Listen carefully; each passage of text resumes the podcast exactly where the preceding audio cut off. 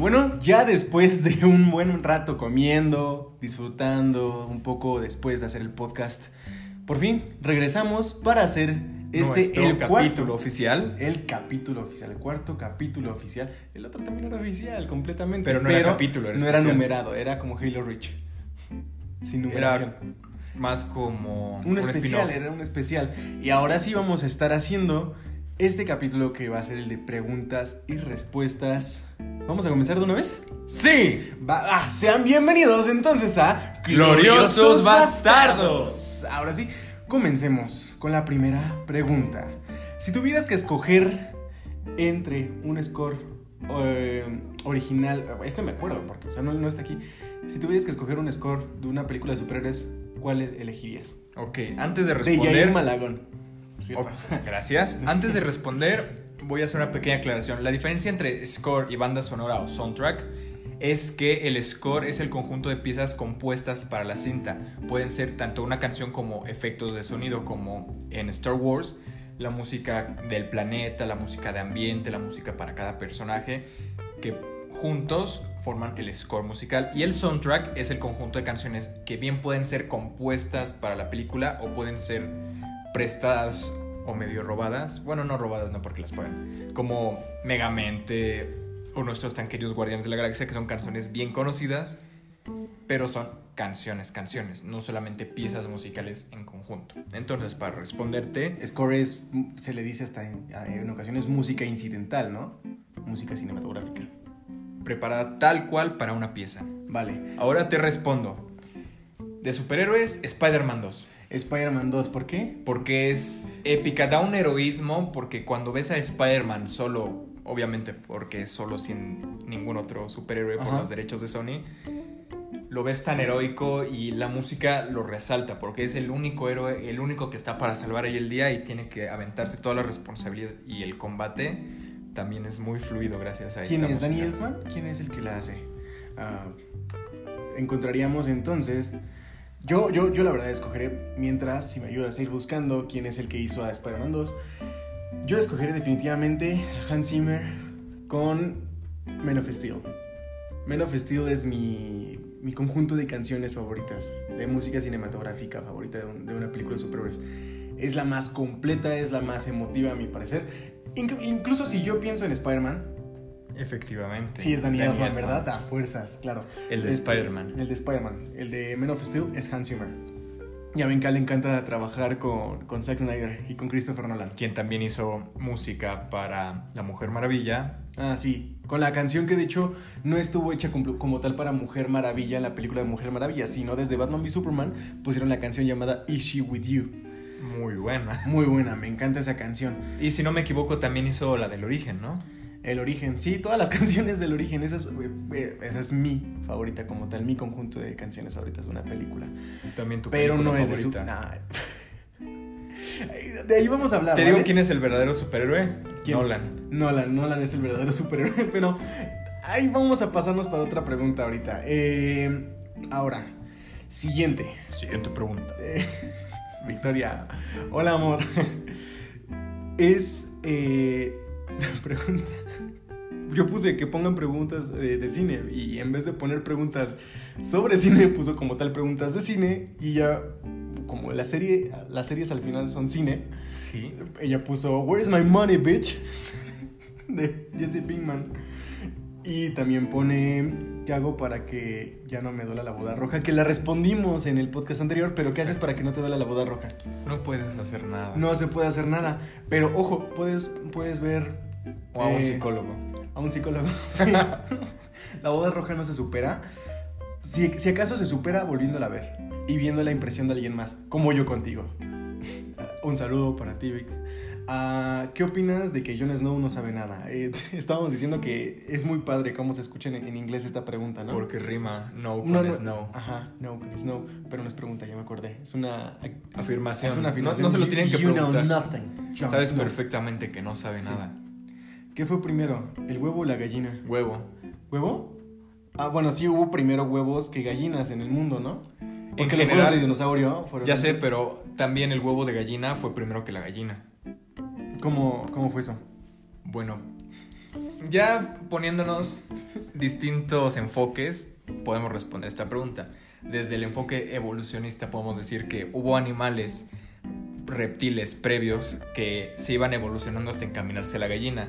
Y el, un, y el animal que fue casi, casi, casi, casi, casi, casi, casi, por ejemplo, 99% gallina, puso un huevo que era de 100% gallina y de ahí salió la primera 100% gallina. Vale, muy bien. Pero si lo vemos con otro enfoque un poco más filosófico, el huevo, la gallina es primero que el huevo porque por medio de la gallina se conocen los huevos. Entonces, como el conocimiento del ser humano es lo que determina la existencia, por ejemplo, algo no existe si tú no lo conoces y si lo conoces primero existe en verdad. Conoces primero las gallinas porque ellas son las que te presentan la existencia de los huevos. Entonces, también está esa. Pero yo me quedo con que es primero el huevo. Perfecto. Ahora, más, si nos está pasando algo. Empezamos muy rápido, pero ¿cómo te podemos encontrar en redes sociales, amigo? Derek Salinas. Derek Salinas, eh, ¿tú cómo estás? ¿También en Instagram? ¿Ya no es Márquez? Es Derek Márquez en Instagram. Vale, pero yo digo que, que te busquen como, como Derek Salinas, así no, este no es el arroba, no es como tal el ID, sino que es tu nombre. Sí, como tal igual aparece. Y a mí me pueden encontrar como Isaac Loida I Z A K No, no, no, no, no. L O I D A I S A C C. Punto L O Y D A. Isaac Loida. En Instagram. Eh, si no, pues ya como tal, Isaac Loida. Búsquenme así. Vamos a pasar entonces ahora sí con el resto de las preguntas. Continúa. Eh, preguntan cuáles son los mejores musicales u obras teatrales eh, pasadas al cine. Magnífico, muy buena pregunta. Mejores musicales adaptados al cine. Yo tengo de Débora, ah, de, de, de, de Beatles. Qué buena pregunta, porque tenía mucho tiempo que quería hablar de esta. Hay una película llamada Jersey Boys que se trata de la historia de la banda de Four Seasons, que muchos conocerán, más que nada por su cantante principal Frankie Valli, el que canta la muy conocida canción de Can't Take My Eyes Off You, la que canta también nuestro querido Joker en la de 10 cosas que odio sobre ti, Oh, la de yeah, yeah, yeah. I Love You Baby, que también conocen así, la de My Eyes Adore You, que no es tan conocida, o también quien es la voz protagonista de la canción de Vaselina, aunque esta fue compuesta por los Bee. Esta historia cuenta la historia... la película cuenta la historia de cómo se conocen los cuatro muchachos, Danny DeVito, Bob Gaudio, este, Frankie Valli y otro que no me acuerdo cómo se llama y su historia. Típico, como siempre. Se conocen, empiezan, se deshacen, la fama, lo normal. Pero tiene la peculiaridad de que conserva el estilo del musical del que fue adaptado directamente. Así fue la historia. Clint Eastwood, como está retirado, tiene mucho dinero para ser productor, iba viendo en Broadway a ver cuál iba a ser su siguiente éxito. Entró a ver la obra de Four Seasons y dijo, perfecto, Jersey Boys, la voy a hacer película. Y dijo, tengan el dinero, tengan todo el maldito dinero. Y produjo la película que para mí es la mejor película de bandas, de historia de bandas que he visto. Aún mejor que Bohemian Rhapsody por el estilo que maneja como musical. Y como tal empezó en Broadway. Exacto. Oh, vaya. Ahora, yo quiero, yo quiero recordarles que Grace, la película de Vaselina, ah, es, es, pasó primero por Broadway. Entonces, pues ahí está. Aunque mi favorita definitivamente es Los Miserables, la de Hugh Jackman. bueno, no es de Hugh Jackman, pero esa me gusta mucho. Hugh Jackman la escribió, no le hagan caso, ese tal Víctor Hugo no existe. Eh, oh, la novicia rebelde. La novicia rebelde. Clásico. Sí, y Chicago también pasó por Broadway. Si nos estás preguntando cuáles son las mejores, pues la mejor pues va a ser Los Miserables, yo creo. Eh, si no, también es Winnie Todd. Sweeney Todd es de, de- Es una obra que pasó por Broadway y luego fue adaptada al cine. Y si quieren saber una que no es tan buena, Billy Elliot. Y si quieren saber una que es muy mala, Cats. Uy, sí, Cats es La mejor. adaptación. Es, es la, es la adaptación por ley, ¿no? Si, si nunca has visto Cats en, en obra de teatro, pues No la veas en el cine. No desperdicies tu tiempo viendo Cats en, en el teatro, no. La, la verdadera experiencia es en el cine. Es sarcasmo. Si te gusta ser furro, el entretenimiento más o menos oso y ver muy buenos actores desperdiciados con pelo de CGI, esto es para ti. Así es. Siguiente pregunta. Eh, la importancia de un buen soundtrack en una película. Hicieron varias preguntas varias personas, o sea, muchos hicieron, eh, muchos perfiles hicieron varias preguntas. Así que, eh, la importancia de un buen soundtrack en una película. Yo, bueno, esta, esta la respondo yo. Miren, eh, a veces un buen soundtrack, soundtrack, soundtrack, estamos hablando de las canciones que sí tienen voz, eh, perfiladas para la, la película, pues está bien cuando es un musical, porque forman parte de las emociones, cada movimiento, cada, cada subida, cada bajada en la voz de un personaje demuestra una emoción. Pero ya como tal, la música, el score, ya no, ya no me late tanto que, que sea tan exagerado en una película, porque a veces te quiere obligar a sentir algo. Un score manipulador te arruina la película porque te das cuenta de cómo te quiere hacer sentir mal. La boda roja, regresando a la boda roja, como siempre, tiene una canción que no te hace querer sentir algo por las tonalidades que tiene, sino porque sabes lo que representa esa canción. Ahora, eh, sonido esperanzador. ¿Para qué me pones un sonido esperanzador? Pon una canción que, que sea del personaje, no una, una canción que represente una emoción. Si me pones canciones que representan emociones, entonces me estás obligando a sentir algo. Y entonces ya no, tu, tu, tu trama, tu historia, ya no me va a no- ya no está funcionando. Muchos directores ocupan la música para eh, tapar un poco sus huecos emotivos. Y eso me molesta demasiado. Nolan no lo hace, afortunadamente creo. Quiero pensar yo. eh, O si lo hace, lo hace también que no te has dado cuenta. Sí, espero. Pero ya saben, eh, odio, todo, todo el mundo odia a Nolan, menos yo.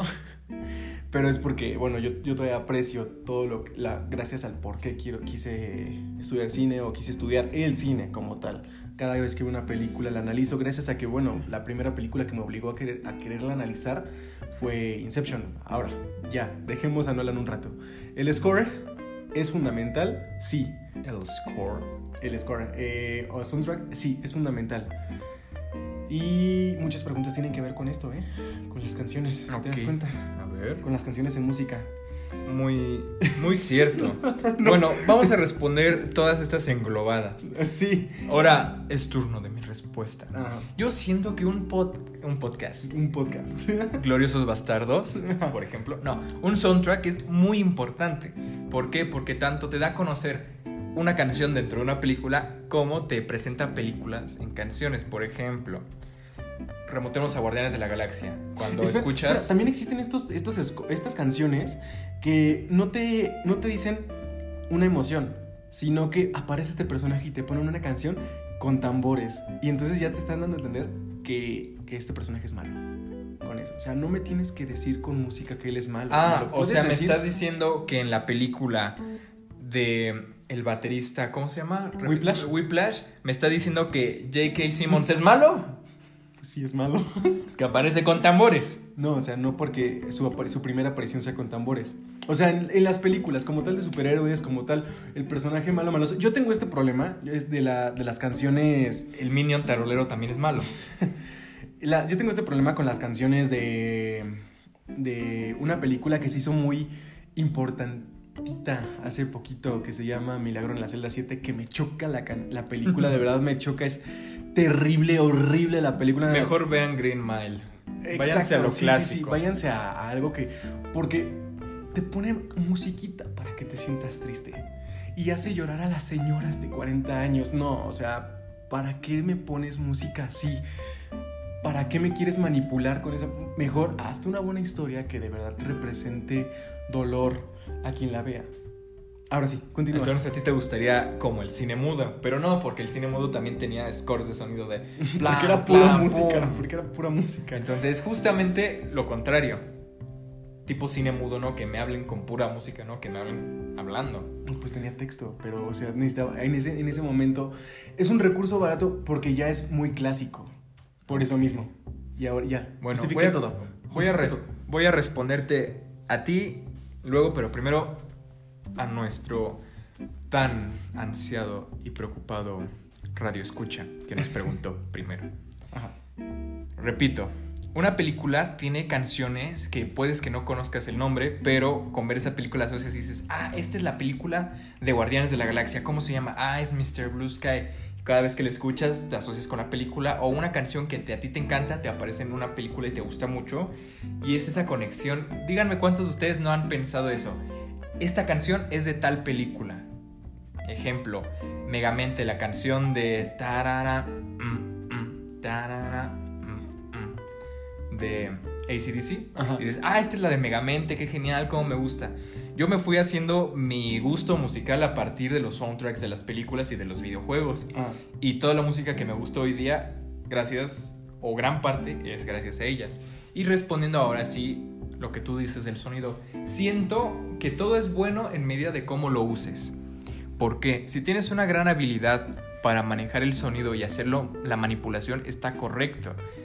Negar el hecho de que te manipulen mediante el sonido es como decir que no quieres que te cuenten una historia por la trama, por ejemplo. La Es trama debe de manipularte. de- No. el sonido también. No. Pero lo que pasa es algo que también al escuchar música funciona. Lo primero que escuchas es la letra, lo superficial. Pero tienes que hacer un oído o una visión en este caso que vaya en trasfondo. Y no solamente analizar el trasfondo de la trama o de los diálogos, sino el conjunto. Por eso el medio audiovisual queda también expresado en el cine, porque es un conjunto de imagen, video, fotografía, diálogo, acción y música. Es clave la manipulación, clave. Y con todos los recursos que tienes disponibles, tienes que hacer el trabajo completo. Aunque sí, ya hay cosas tan quemadas y tan usadas básicamente que suena a la música de pastelazo o al que te ponen para que pretendan que sea chistoso. Pero en esto concuerdo contigo, eso está mal. Pero la manipulación a través de la música es fundamental, si no la música no tendría que existir. La Pero, música manipula. A ver, tú. Hay, hay gente, hay personas que están viendo una película sobre este personaje que se cae a cada rato. O sea, pongámoslo así. Y que se echa pedos. Sí. Ahora, de repente se le murió su papá, un personaje que no conocimos en toda la película. toda ¿Estás la serie. hablando de Son como niños? No, Escúchame. Y de repente te ponen. No, no estoy hablando de Son como niños. ¿Cómo tal? Y dije pedos y ya, te, ya imaginaste una película de Dan Sandler, ¿verdad? Así es un pedo esas películas. Como tal, no es un pedo de un problema, sino son puros pedos en esa película. El, se le muere su, su papá. Entonces te ponen musiquita triste. Y hay señoras de 40 años que lloran con esa película. Y entonces ya ahí estás creando una trama que va a cegar a las personas y les va a hacer creer que es una buena película. Nada más porque tiene una. Tiene chistes y de repente se le ocurre, se le antoja ser emotiva. Porque tiene una escena donde un personaje que no apareció se muere y es emotiva porque aparece una musiquita. Y eso es lo que te pasa con Milagro en Zelda 7. Una, una película que no, que no acaba de construir más personajes más que un solo personaje. Solamente un personaje construye y a medias. Y es el protagónico. De, no sé si la has visto. ¿La has visto? No, Vale. si es que no la vi. Entonces la película no es buena. Literalmente es manipuladora, es una película que agarra piezas de muchas otras, pero no de la manera en la que le hace Tarantino, que crea tramas diferentes a base de otras, sino aquí di- directamente hace Milla Verde con un problema neurológico. Y racial además, porque es extranjera. Ah, sí. No, no, Green, Green Mile es, es- no, por ejemplo, racial. no, me refiero a la otra. Bueno, de hecho, Green Mile ya es, Green Mile ya es racial, pero esta aprovecha la de Milagro en la celda 7, el boom de las películas extranjeras en medios de streaming. Y si te das cuenta, casi no hay películas turcas buenas. O sea, creo que los turcos se basan. se- lo- siento yo que los turcos se van más a bol- se van más por lo bollywoodense que lo hollywoodense. Bueno, sí, vamos a la siguiente pregunta. Espera, espera, todavía no acabo contigo. Porque lo que tú estás ejemplificando son malas ejecuciones, pero... Malas estas- ejecuciones tapadas con música manipuladora. Exacto, pero velo de este modo. Son malas cosas, todas, o sea, todo está mal hecho y estás juzgando todo un concepto por los ejemplos de mal empleado. Por ejemplo, hay incluso películas malísimas que tienen una fotografía muy buena y eso no basta, porque la trama lo pudo. Entonces, si pones algo podrido, pero en comparación con algo bueno, no por lo malo, vas a desprestigiar lo que sí funciona. Pongamos esto. Una, una, una escena emotiva que básicamente carezca de música, pero te haga llorar. Una escena... La, ¿Conoces alguna? Yo sí, yo sí tengo. varias. Dime. Tengo en, esto- en este preciso momento una que tal vez no le gusta a muchas personas, pero sí existen chorro mil personas que lloran con esta escena y carece casi de música. Interestelar. La escena en la que, que Coop está viendo a su hija en la pantalla. Ok, ¿estás seguro que no tiene música? Vamos a revisar.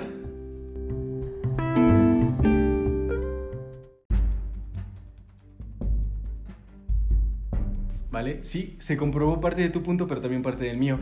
Esta, esta canción no está diseñada eh, con un violín queriendo hacerte sentir súper, súper triste. No, de hecho sí. Te- no, te intenta mostrar la soledad del, del espacio, más no tristeza.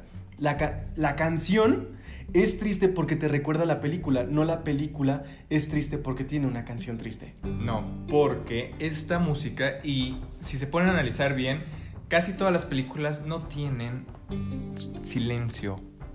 Aunque tengan ruido de fondo o no lo tengan, tienen la pequeña musiquita que es el score para ambientar. Y esto es parte de mi punto, no puedes prescindir de la música. No, no puedes prescindir la música. Pero en este ejemplo está tan bien aplicado que no te das cuenta y no lo percibes desde el punto de vista con el que tú estabas atacando. Es como decir que estás en contra del maquillaje exagerado porque a una mujer que tú puedes decir que no es bonita, la super maquillas, la super produces y ese engaño lo venden para hacerla más bonita, pero es como decir que no se usa el maquillaje y en el maquillaje hay de niveles a niveles. Entonces, una pequeña retocada para hacer contrastar mejor la cara en cámara y funciona, no es lo mismo que poner una plasta como si fuera de payaso para resaltar.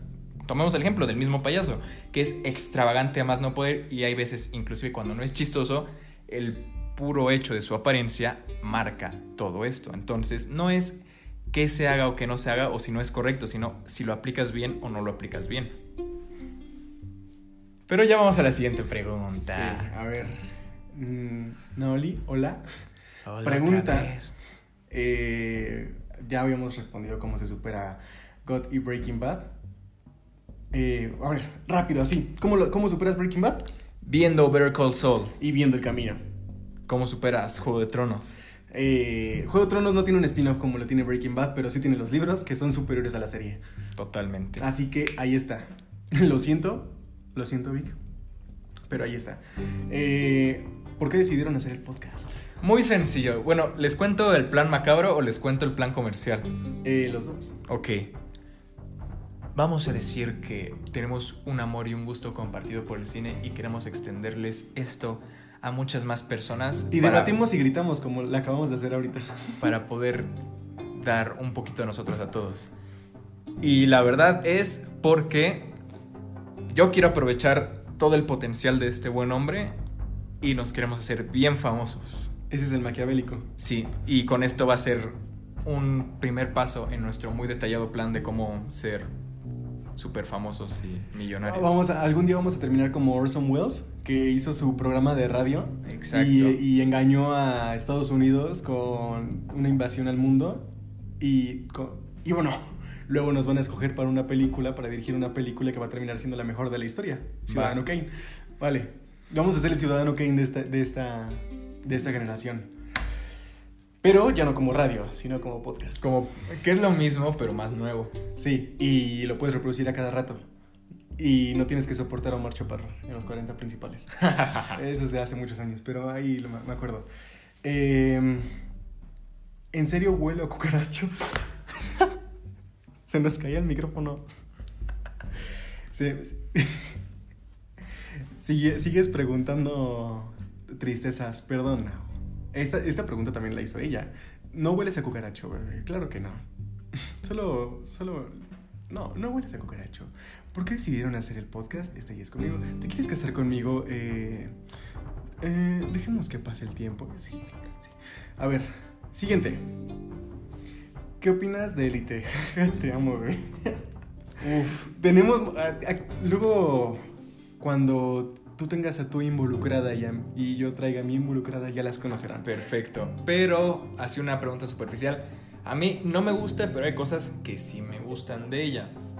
Por ejemplo, saber aprovechar el boom de los adolescentes y cosas muy masivas y muy sexualizadas para vender. Eso me gusta.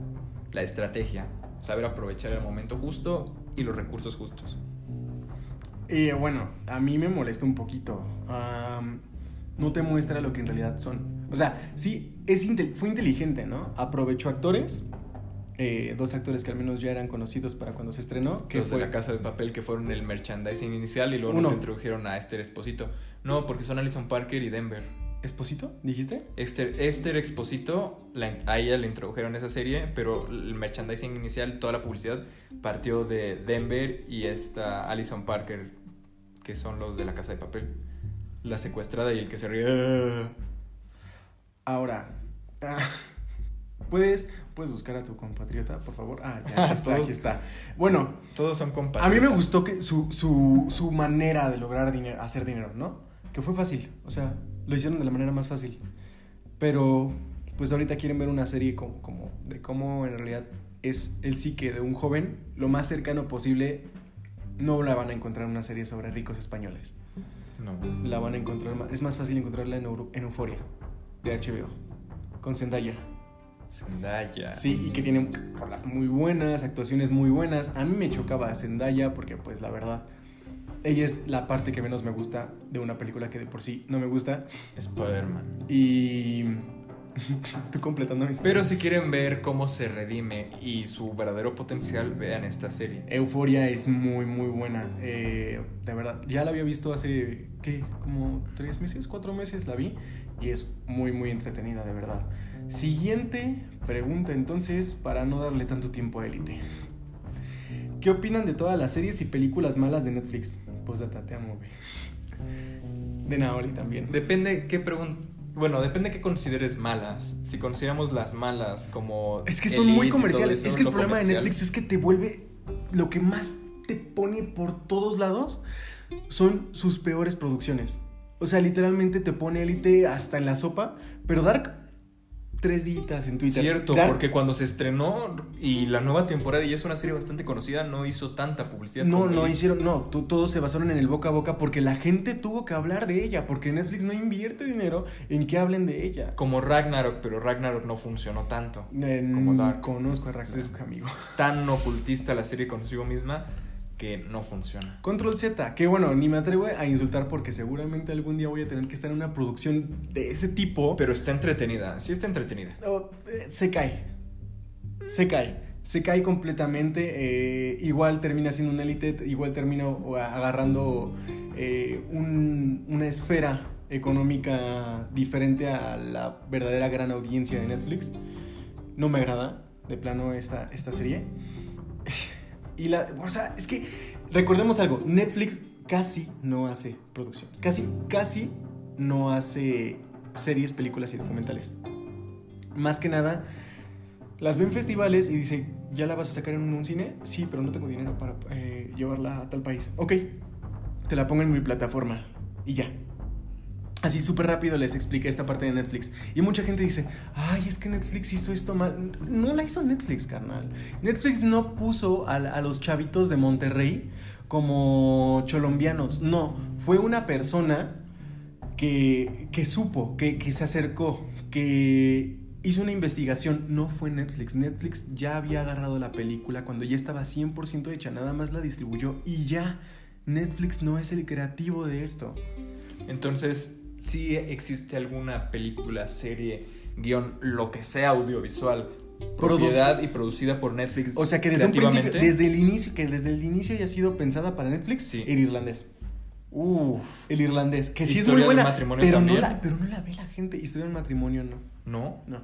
Pero el, el irlandés le encabrona, le, le encabrona tanto a los Oscars, tanto a la gente. Eh, No le tengan miedo, no le amigos. tengan miedo a una Robert película. De Niro. Ah, pero ojo, bueno, ojo, te voy a decir algo. Es que no es mi tipo de película, ¿eh? A mí me gusta mucho Goodfellas, no me gusta el irlandés. Pero es lo mismo. No, no, no, no, no, no, no. Ah, pues justamente porque es lo mismo, porque recién había visto Goodfellas por primera vez y me gustó mucho. La quiero volver a ver, pero Irlandés no es una película que se me den, me den ganas de volverla a ver. ¿Por qué? Porque es una película para verla cuando ya eres grande.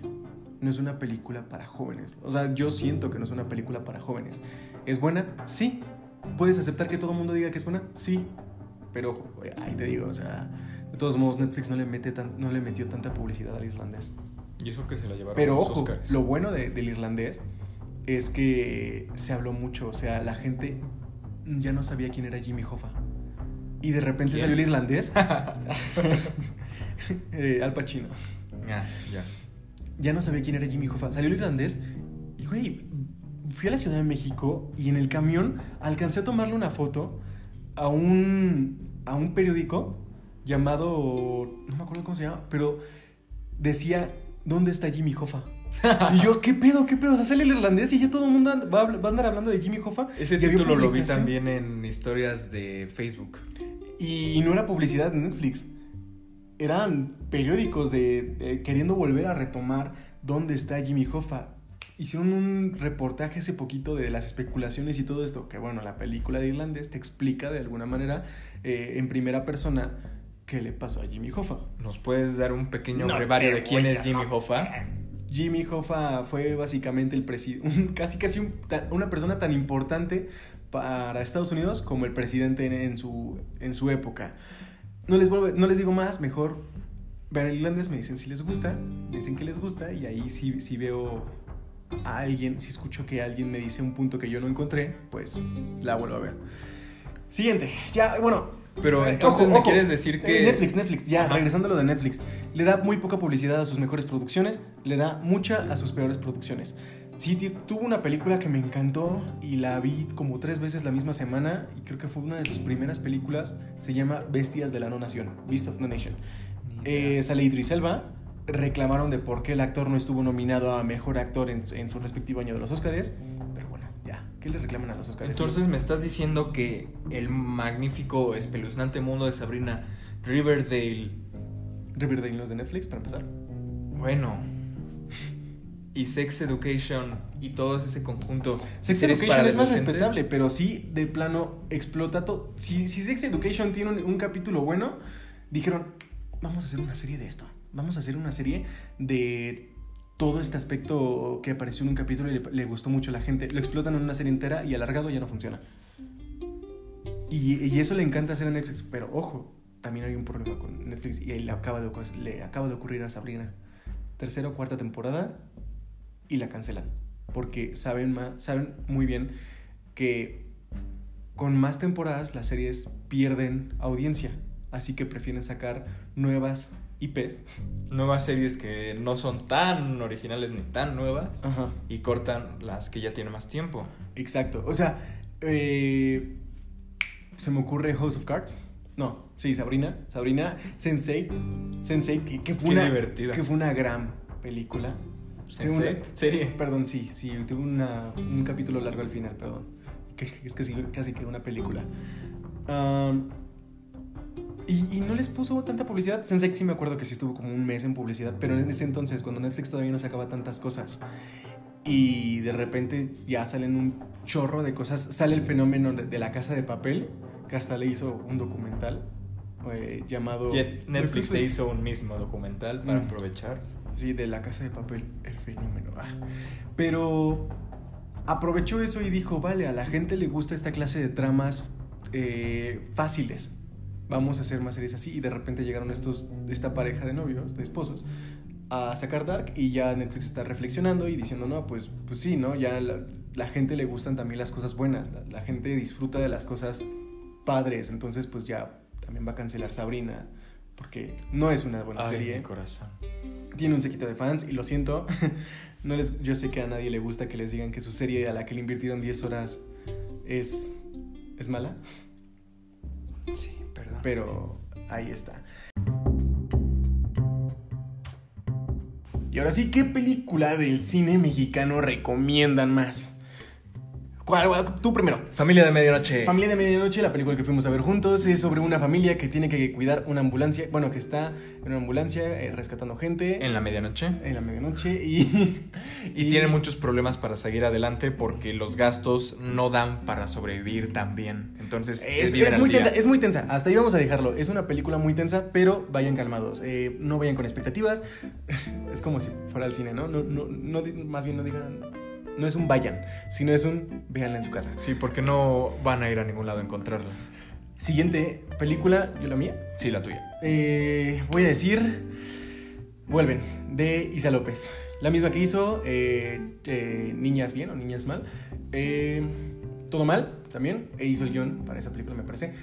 Y también dirigió A la Mala con la hija de Eugenio Derbez. Sí, sí, este. Ah, qué romántico. Me, me choca esa película, pero Se se, se divorció nota un recurso. Se, se nota un recurso, ¿no? O sea, de que yo sé que no voy a poder obtener dinero para, para que hagan una película de esto y esto y esto que yo quiero hacer. Entonces, tuvo que dirigir películas de, de un estilo comercial Buena para entonces es obtenerle la, la- el, el recurso económico de videocine, que es esta productora que ocupa más actores de Televisa que de cine. Y, y entonces hacer su película, una película más personal, es una película muy buena sobre niños, que es el recurso, el, el mejor recurso del mundo para identificarse. Niños, es lo que hace buena a It parte 1, es lo que hace buena a Goonies, es lo que hace, Things, es lo que hace buena a Stranger Things en la primera temporada. Eh, ya dije It y E.T. E.T. es lo que hace buena E.T. y muchas películas ochenteras. Eh, eh, ahora también hace- es lo que el recurso infantil es lo que también hace muy entretenida la, la- la trama de Aria en Juego de en Juego de Tronos. Así es. Pero hasta ahí vamos con mi película. ¿Tu siguiente película? Amores perros, sin nada que decir. Cruda, bonita, bien actuada, bien dirigida. Las Amores cámaras de es un ese- mediometraje de 40 minutos, ¿no? Con Gael García, porque es la única historia existente de Amores Perros, ¿no? Las otras dos no importan. Las cámaras de esos años antes del 2000 no jalaban tan bien, pero la fotografía con los recursos que tiene hizo muy bien. Yo ahorita escuché un podcast en el que hablaban sobre uno, con uno de los actores, eh, que es creo que el primer actor que aparece en la película, es, es del, del podcast Cine Garage. Es, es muy bueno, es muy genial este, este tipo haciendo sus podcasts. Me encanta. Bueno, este tipo también es el protagónico de... Ahí está, Oso, Oso, Oso Polar. Me encanta también Oso Polar. Es la primera película mexicana grabada con iPhone. Y es el protagónico, es el protagónico. Sí, sí, sí, o sea, lo- está en YouTube. Pueden buscar Oso Polar en YouTube y les va a aparecer ahí súper rápido. Recom- recomendación también, Oso Polar. Es muy buena. Es una película para esa gente que abusa de las buenas personas. Oh no. Eh, no pobres, no ricos, sino esa, esa gente que abusa de las buenas personas. No habla sobre economía. Es una muy buena película grabada con iPhone. Véanla en YouTube. Ahí está. ¿Esa es tu segunda recomendación? Eh, no, vamos a seguirle con otras recomendaciones así súper rápido. ¿Cuál es la...? No, pues te faltó una. Ah, esa contó como tuya. Ajá.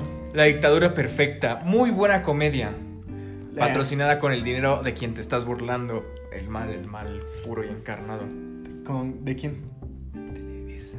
Televisa. ¿Fue patrocinada por Televisa? Parte, de No, del dinero, según yo sí. Eh, fue en contra de Televisa la película, Pero no me hagas mucho caso, pero creo que sacaron unos cuantos fondos.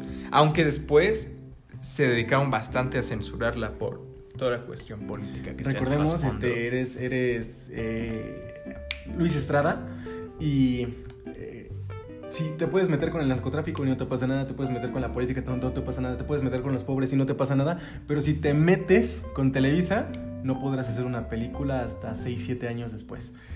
Y es el caso de La Dictadura Perfecta y Luis Estrada, que no ha sacado una película desde ese entonces.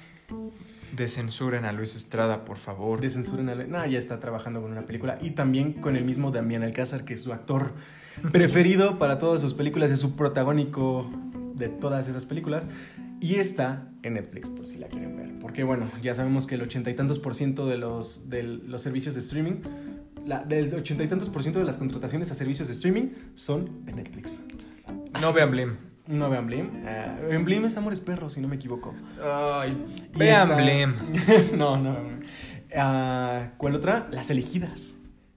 Las elegidas, que es una película muy buena.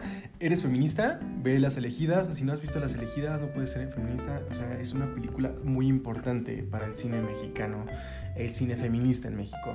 Eh, no de propaganda, no con una visión medio cegada como Birds of Prey o eh, Capitana Marvel, sino es una muy, muy, es una gran, gran película. Es lenta, sí, al estilo de Roma, no es en blanco y negro, claro, pero es muy buena. Eh, te da tiempo para sentir lo que sienten los personajes en la película. Me han dicho por ahí que hay muchas personas a las que no les gusta, pero pues quieres saber lo que pasa en tu, en tu país, si eres, si nos están escuchando desde México, es la realidad. Es tu realidad y está en Netflix. ¿Tienes otra recomendación? ¿Que esté en Netflix? Que no sea de como caído del cielo. Que no sea es como que caído del Es cielo. una película que está divertida, no está muy No, buena, no, pero no, me gustó. No, no, no, no. Le- te gustó a ti. Vale, esta Ay, serviría. mucha esta serviría espera, esta serviría. No, pero como buena película. No como A una. No, objetivamente una buena película no es. Ah, Pero- creo que ya sé cuál es. Pero la una pregunta que vamos a hacer ahorita, una, que vamos a responder ahorita. ¿Cómo describirían el cine de oro? El cine que. ¿Tú cómo describirías el cine de oro? Cuando había cosas que la gente quería ver. Cuando había cosas que la gente. ¿Por quería qué? Porque inclusive teníamos ligeramente mejor cine que el de Estados Unidos en aquel tiempo con algunas películas. Porque Estados Unidos quería nada más hacer guer- eh, bombas. Western, No, no, no, no, no, no, no. En ese entonces, Estados Unidos no quería hacer películas. En nuestro cine de oro ocurrió cuando Estados Unidos Oh, cierto. necesitaba hacer armas, bombas, eh, tanques, todo esto. Entonces, pues obviamente se nos, nos dio chance. Es, yo describiría el cine de oro como la época en la que Estados Unidos nos dejó hacer cine. Ahí está. Eh, puedo cambiar de opinión, pronto pueden, pueden hacerme cambiar de opinión, pero por lo mientras, esta es, esta es mi forma de pensar. Esto fue el tiempo en el que Estados Unidos nos dejó hacer cine. Fue el tiempo en el que los buenos, los cineastas de allá o, o europeos se vinieron para acá. Uf. Y entonces, como ya al final ya se fueron o murieron, pues ya no tenemos eso. Y como somos bien rencorosos con los franceses, no queremos hacer un cine como los franceses, a pesar de que es el mejor cine que hay. Y lo necesitemos Y lo bastante necesitemos hoy en tener- día. El, gran problema del cine mexicano también, uno de, uno de los grandes problemas, es que Francia te, te da los datos completos por película de este dólar se ocupó para esto, para este cepillo de dientes, para tal, en la película. Y en México No, se puede no hacer se eso. muestra, no, se muestra. Pienses. ¿En qué, se, ¿En qué se ocupa el dinero? Desaparece, básicamente. Eh, una película de Omar Chaparro y Marta Gareda puede costar eh, 100 millones y de esos la mitad desaparece porque no se sabe de dónde lo gastan. O sea, tiene pésimo guion, tiene pésimo casting, tiene... ay, guiones, Es más que nada... Las, las cámaras están buenas. Apúntale que las cámaras. Eh, espera, ¿qué? No manches, Frida tiene unas pésimas cámaras. Está aplastada, está aplastada la cámara, está aplastada la imagen. Pero no me refiero a Thomas, me refiero al equipo. Tienen una alta definición que no sé por qué, de dónde la sacaron. ¿Cuál es tu conclusión del cine de oro? Ah, que contan tan bonitas historias que no necesitaban gran cosa, eran muy sencillas. Y los actores no necesitaban mucho para hacer bastantes cosas de calidad. Recordemos al Pedro Infante que, ah, qué bonito cantaba. Y aprovechándose de esa fama, tu némesis Omar Chaparro con su película que no me dejas mencionar. Sí, ah, vamos a ir con la siguiente pregunta. La película de la- las películas de comedia son realmente buenas de Dulce Hernández. Dependiendo. Bueno, iniciar una pregunta con depende no es tan apropiado. Una película de comedia es necesaria, sí. Pues, Porque pasar un buen rato y hacerte reír, Es la pero frase más ocupada cuando se habla de, de querer criticar una película de comedia. El carnal que no sabe de cine quiere, dice, ay, güey, es que es para pasar un buen rato, güey. Sí, güey. Pero entonces, tu cine está impidiendo. Eh, el, la- la- el dinero que piden para hacer este cine está impidiendo que yo pueda hacer mi película. pero ahora ven- vemos de este punto, hay de comedia a comedia. No todas las comedias son Adam Sandler. Para eso está la dictadura perfecta, que es una muy buena comedia. Es comedia, amigos. Es chistoso y no es chistoso porque te cuenten chistes, es chistoso porque es cierto. Ah, entonces, sí, las películas de comedia son realmente buenas cuando, cua- Ojo, quiero decir esto, quiero, quiero aclarar esto. Hay muchas películas. Hace poquito vi una reseña de Baby Driver y dicen que los, hay escenas que están sobradas y no aportan nada a la trama. Esas escenas obviamente son los chistes, porque no aportan nada a la trama los chistes. Aportan al tono de la película. Si acaso quieres, aportan a los personajes, pero no la trama aportan a la construcción de un personaje por el tipo de chiste que haga este personaje. Digo, tu personaje súper, súper cruel, el hombre más arrogante pero chistoso, no va a ser un chiste sobre, no sé, Pepito. Y se le- que se le cayó su paleta. No, o sea, no va a ser un chiste así de, de, de infantil. Entonces va a ser un chiste como la de la calavera que va a un bar. no hagamos ahorita chistes. No, este, este carnal va a ser un chiste tipo niños del teletón, que sí son muy pasados de rosca y entonces se los avientan. Humor negro, cruel Entonces, y feo. o sea, debes de, de estar consciente de, al hacer tu guion, de que no puedes meter un chiste nada más porque cabe ahí, sino porque puede aportar algo. Baby Dime- Driver tiene muy buenos chistes. y sí ¿Tienes el aportan algo, ejemplo? a mi parecer. ¿De algún chiste que aporte a la trama? Pues básicamente toda la comedia de Edgar Wright, que son este que Scott Pilgrim, que son eh, Baby Driver, eh, ah, ¿cómo se llama esta? Son como comedias juveniles, medio juveniles, bueno, estas dos, y luego más adultas que son Hot Fuzz, eh, Muertos de Risa o Shaun of the Dead y El fin de los tiempos, que son hasta ahorita creo que su- sus únicas películas importantes, más muy muy conocidas.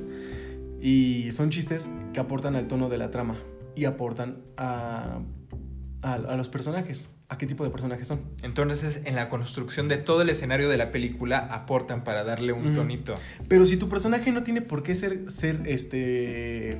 chistoso. No, no tiene por qué ser construido, entonces tu trama no... Tus chistes no, son, no tienen por qué ser ocasionados.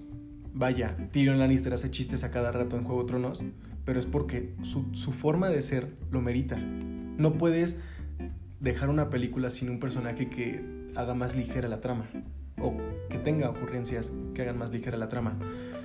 Si una película se basa en puros chistes, si, si haces un chiste y dices de ahí, ah, no, o sea, como Voy a hacer una película voy a hacer una ella". película de ese chiste, ahí nacen las comedias románticas mexicanas.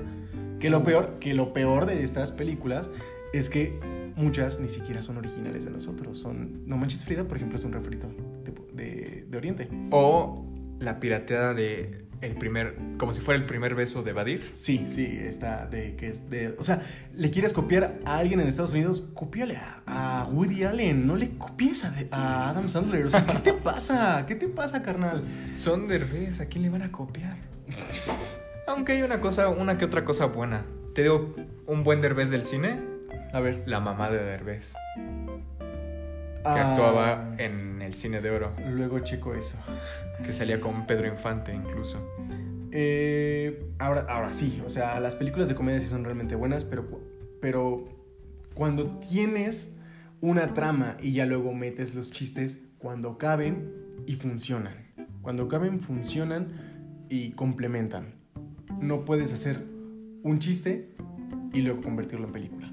No puedes hacer eso. No puedes eh, meter...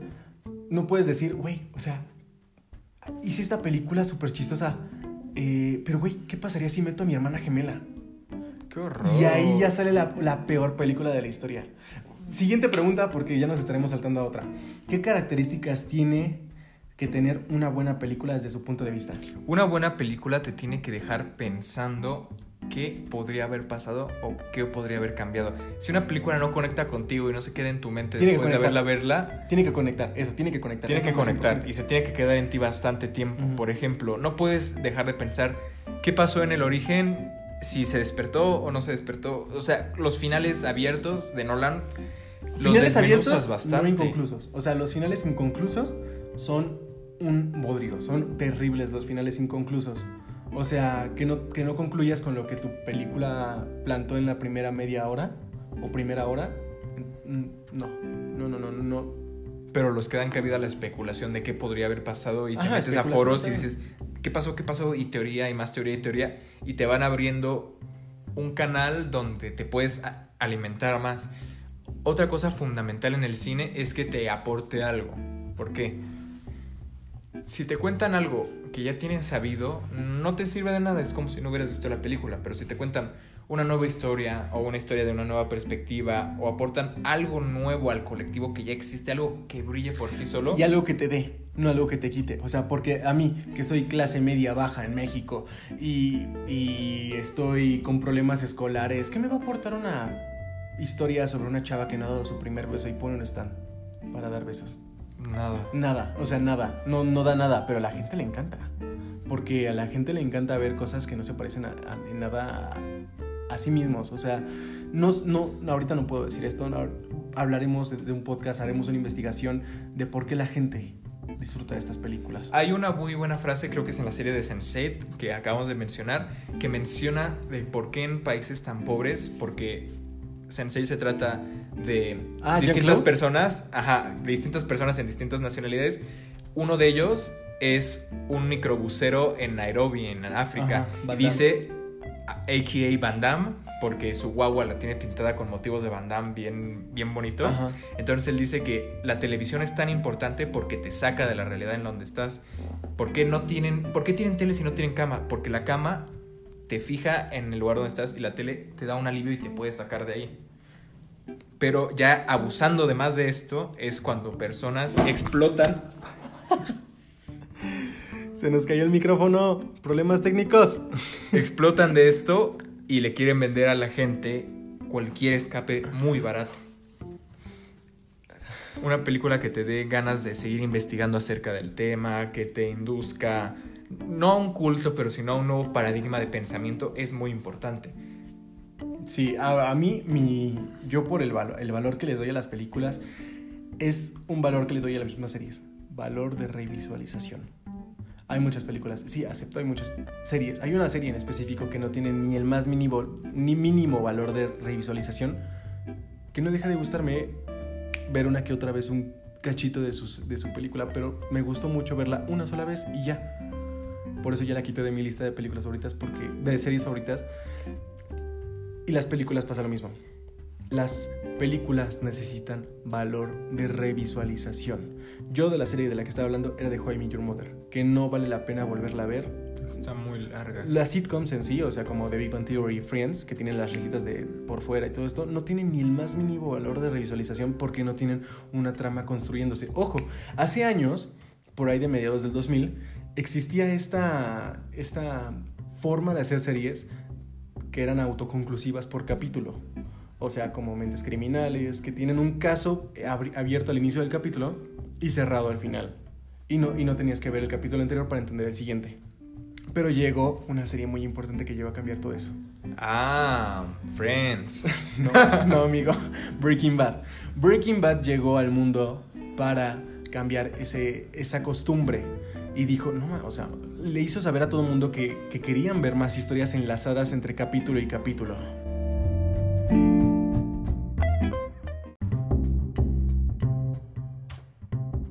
Y entonces las series autoconclusivas por capítulo, eh, que yo les digo formato episódico, seguramente tiene un nombre diferente, eh, y no formato histórico, que son las, las series tipo Daredevil o tipo eh, Breaking Bad, que sí tienen una trama unida. A las que ya estamos tan acostumbrados que Ajá. es que siguiente necesita capítulo, siguiente que- capítulo, siguiente Ajá, capítulo. siguiente, sí, exacto. No es como el de una vez a la semana que quiero ver para ver ahora qué me van a contar, la nueva aventura. Y es que esa costumbre existía porque la gente se sentaba a comer y, de- y tenían que escoger qué ver. Y como la la- ayer no se sentaron a comer ellos mismos, entonces tenían que poner algo que, que pudieran empezar a ver y el mismo día acabar. Y ya, no tener que volver a ver el, el siguiente capítulo el siguiente día y, comer, y pararse a comer el mismo día. Pero como ahora nuestra cultura ya es de ver Netflix series, Ya es la de Netflix. entonces es aventarnos completa la serie, porque antes las familias, por ejemplo, de nuestros abuelos, no era vamos a ver el programa todos juntos en familia, sino vamos a comer mientras ponemos el programa y lo estamos viendo mientras comemos. Y ahora es vamos a juntarnos todos un día para ver la serie y nos la aventamos de corrido, tú y yo, y nos quedamos. Y llevamos palomitas, llevamos un refresco, hacemos un podcast y todo de lo más bien. Por algo la, mis- la serie más exitosa de animación que las, las series animadas. ex- ¿cono- ¿Conoces alguna serie animada que tenga hilo conductor eh, continuo? Naruto. no, más o Es menos. las animes, los animes tienen hilo conductor continuo. Salvo el Caricaturas americanas, relleno. caricaturas americanas. Ok. Mm, Eh, me gusta. Bueno, pero no es tanto así Samurai Jack. Las originales de cartoon Ujú. sí son un poquito autoconclusivas, no son tan hiladas. ¿Cuál es el ejemplo que tú tienes en mente? Eh, yo pensé. a Bojack Horseman. Ah, Bojack Horseman tiene hilo conductor. animación todas de adultos moderna. Ajá, sí. Eh, Ricky Morty tiene un hilo conductor No muy tanto. extraño, muy extraño. Porque sí tiene, sí tiene momentos en los que recapitula ocasiones o sucesos ocurridos en, en capítulos muy anteriores. Como Pero no- justamente Rick Lantis, Rick Lantis Mix Up. Con la saga de dos episodios del Morty Marrevado, que construye bastante bien. Exacto. No deja de ser un, un autoconclusivo. Sí, porque cada vez es una aventura nueva que se sacan para hablar de un tema. y, y recapitularlo después. Tal vez, tal vez. Entonces, esa es nuestra opinión con respecto a las. A, qué, necesita, a qué necesita una película para hacerse buena para nosotros. Eh, ¿Necesitarías decir algo más? Bueno, para mí es el valor de revisualización. Y el valor de, de revisualización llega con buenas actuaciones, con cosas que pueda yo analizar, con cosas que yo pueda checar que- y que vea y que no haya visto antes en esa misma ocasión. O sea, cosas que, de las que no me haya dado cuenta la primera vez que las vi. Necesito saber que de repente me perdí en la película de tan cabrona que estaba. Y me refiero a cosas así, o sea, me refiero a, a realmente ver cosas que no vimos la vez anterior, pero por nosotros mismos, no porque el 5 se saltó es- los 5 minutos de un capítulo de Malcolm el del medio y que la siguiente vez que la viste dijiste, oye, esto no aparecía en la vez anterior que lo vi". Así me pasa Sí bastante pasa con las introducciones más que nada. Sí, o sea, eh, mal- el 5 te, te, te da unas jugadas bien horribles. Me Juega me con tus expectativas. Me pasaba terrible cuando veía eh, Entonces- televisión abierta. Siempre tiene que haber algo nuevo de donde excavar, algo que le busques, algo diferente en el cajón de sorpresas de la película. Siguiente pregunta, de Dulce también. ¿Qué película se tiene que ver por cultura general? Yo creo que muy, hay unos muchos clásicos, tu favorita de Ciudadano Kane, esa se tiene que ver por cultura general porque Es en, que en ese- tus propias palabras es como hacer cine. No, es que Ah, Ciudadano Kane no es cultura ¿cómo no? general. Su cultura, eh, Ciudadano Kane es una película que tiene que ver todo amante del cine, no toda persona en el mundo. Ok. Esas son cosas muy diferentes, ¿eh? Tenemos que pensar muy bien eso, ve pensando en tu respuesta. ¿Cierto? Porque si a mí me dicen una película que todos tienen que ver por cultura general, yo pienso en Arrival de Denis Villeneuve de 2016. Es una película que, que si todo el mundo la viera, a lo mejor la guerra se acabaría. Porque habla sobre cómo es mejor el diálogo, cómo es mejor, qué tan importante es el idioma y la- las paredes que eso representa, cómo, cómo tus horizontes eh, eh, se limitan o se expanden en función del lenguaje que hablas. Exacto, exacto. Como, por ejemplo, hablamos de. al- Alguna vez creo que hablé contigo sobre cómo en Juego de Tronos, George R.R. Martin le puso un lenguaje muy básico a los Dothrakis, justamente porque su manera de pensar tenía que ser muy simple. Y es porque entre más simple sea tu lenguaje, más simple es tu manera de pensar. La gente que hable más de dos idiomas que nos esté escuchando lo puede entender cuando trata de explicarle a otras personas chistes bilingües o cualquier cosa que tenga que ver donde se rompe la frontera de dos culturas y se nota bastante la manera. Y ya la gente que habla muchos idiomas lo va a tener súper, súper, súper claro. Nosotros no, pero quien nos escuche que lo tenga se lo va a tener muy claro.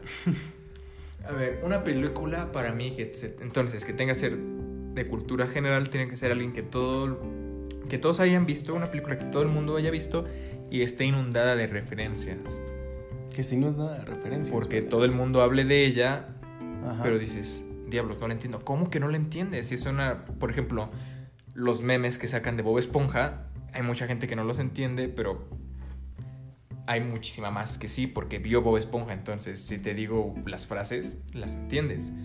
Entonces, diría que alguna de la de James Cameron. Puede ser Titanic, puede ser Terminator. O, saltándonos, Volver al futuro. Ok, O.E.T.. volver al futuro. O.E.T., sí. No te dan tanto, pero bueno, son tramas entretenidas. De los primos Son Spielberg blockbusters. y, Son blockbusters. y CMX, que no son primos, pero se caen bien. Vale, siguiente pregunta. Y vamos a hacerlo más rápido y más ágil porque tenemos poco tiempo y necesitamos ¿Cierto? avanzar. ¿Alguna película que es muy mala? Una película que es muy mala es sobrevalorada. Una película que es muy mala es sobre... Una película que sea muy mala pero sea sobrevalorada. Ah, ok. Hay muchas, demasiadas. Am, No podemos dejar de tirarle hate a las películas de Rápido y Furioso. ¿Sobrevalorada? No, eso no es sobrevalorada. O sea, bueno, eso es, muy palomera. Sobrevalorada por muchas personas que no, que no conocen, pero no, ser Ah. no conocedor. Ok. Bueno, pero por conocedores, que, la, que, la gente, que los conocedores digan, ay, esta película es maravillosa, tienes que verla y al, y al final la veas y no te transmite nada, no haces Oh, nada. oh, oh. Sobrevalorada podríamos aplicar este tema de que para ti es importante, pero para mí que tengo esta edad, que tengo este, este punto de vista todavía, pues no es tan importante. Por, ese es mi caso con, con el, el irlandés. Que, o sea, veo chavitos de 15 años diciendo que es una gran película y, güey, ¿a ti qué te dio la película?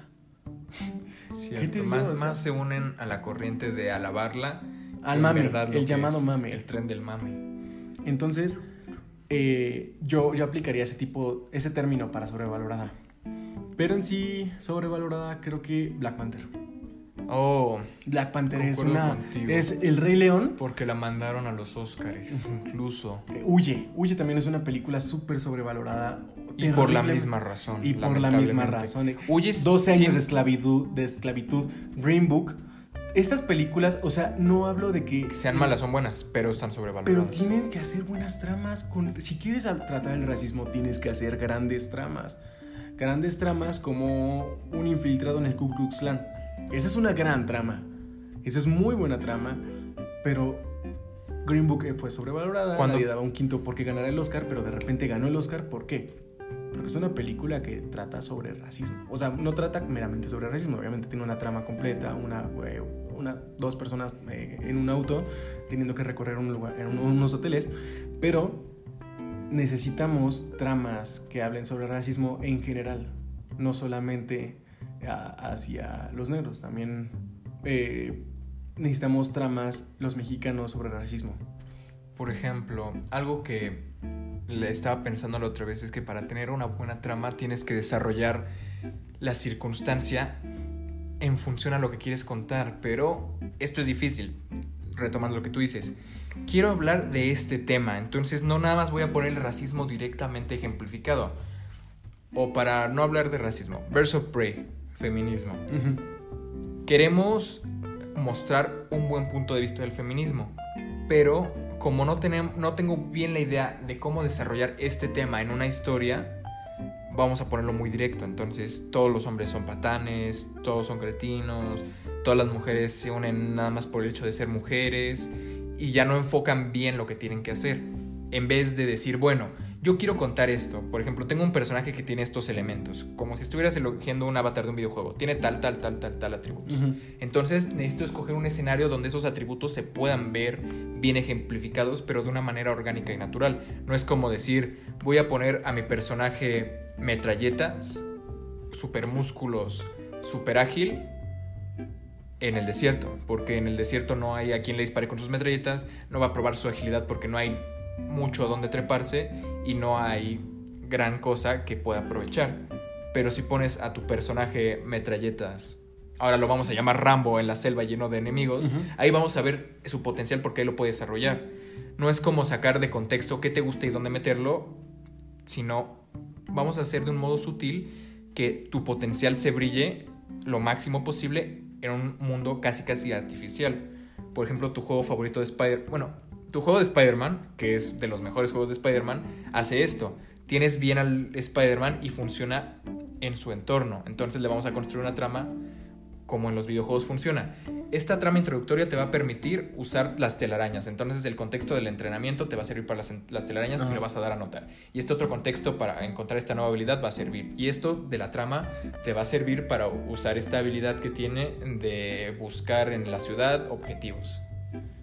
Ahora, siguiente pregunta. ¿Qué opinan del cine independiente?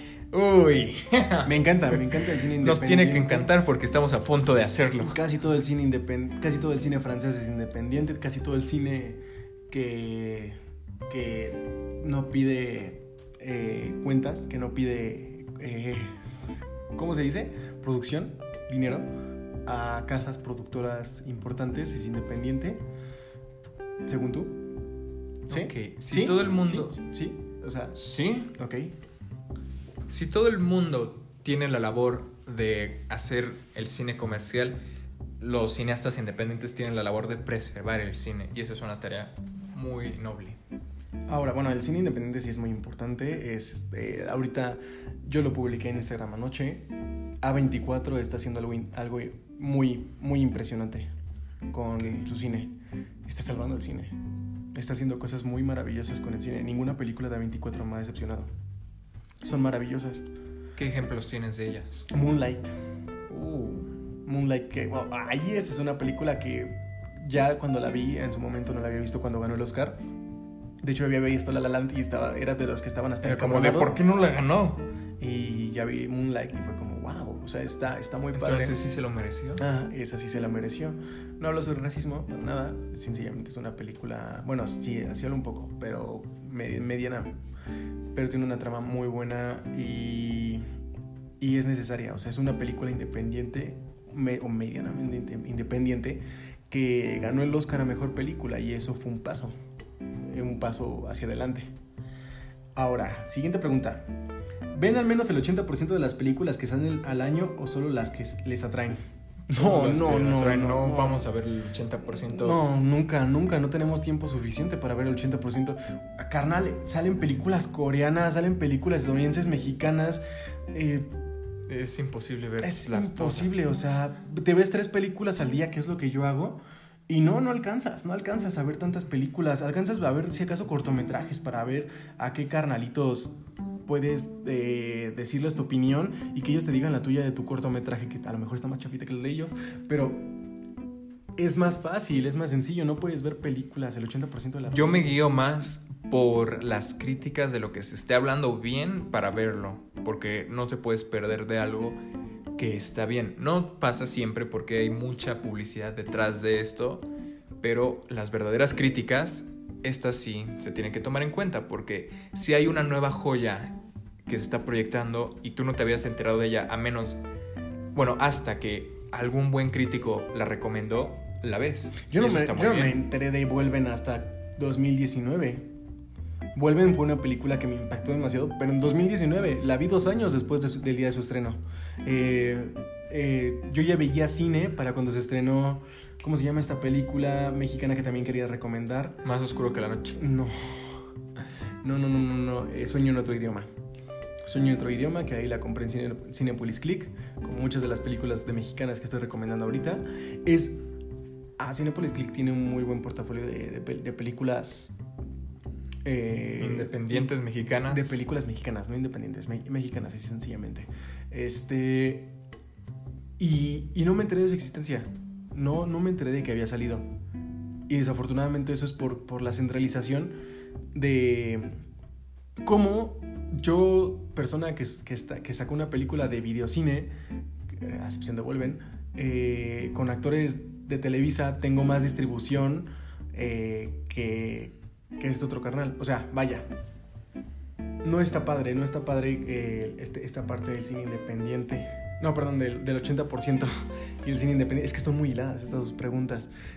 No podemos ver cine independiente. Ese- esas 80, ese, ese 20%, ese 50% de películas que no vemos para completar el 80%, que sí es un, es un número que sí he escuchado en otras partes de que por lo menos debes de ver el 80% para poder criticar el cine y poder ser un juez X.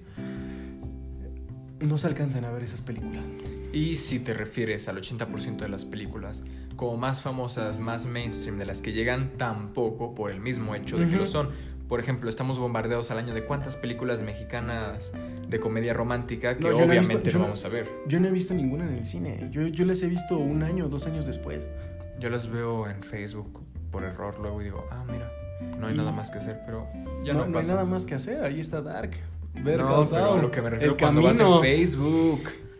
¿No te pasa que ves una escena medio chistosa en el cine, no en el cine, en una publicación de Facebook y te quedas colgado como 10 minutos viéndole y luego dices, ah, acabo de ver una película? Un cacho de una película, ¿no? No, Olvidemos esto. no. A ver, nos preguntan cuándo sale este capítulo. Al rato. Eh, hoy lunes. Todos los lunes. Todos los lunes. ¿Por qué se les ocurrió hacerlo? Ya respondimos esta pregunta, pero algo que quieras expandir en este Ok. aspecto? Ya tenemos bastantes ganas de iniciar con un proyecto de cine, entonces dijimos, ¿qué vamos a hacer?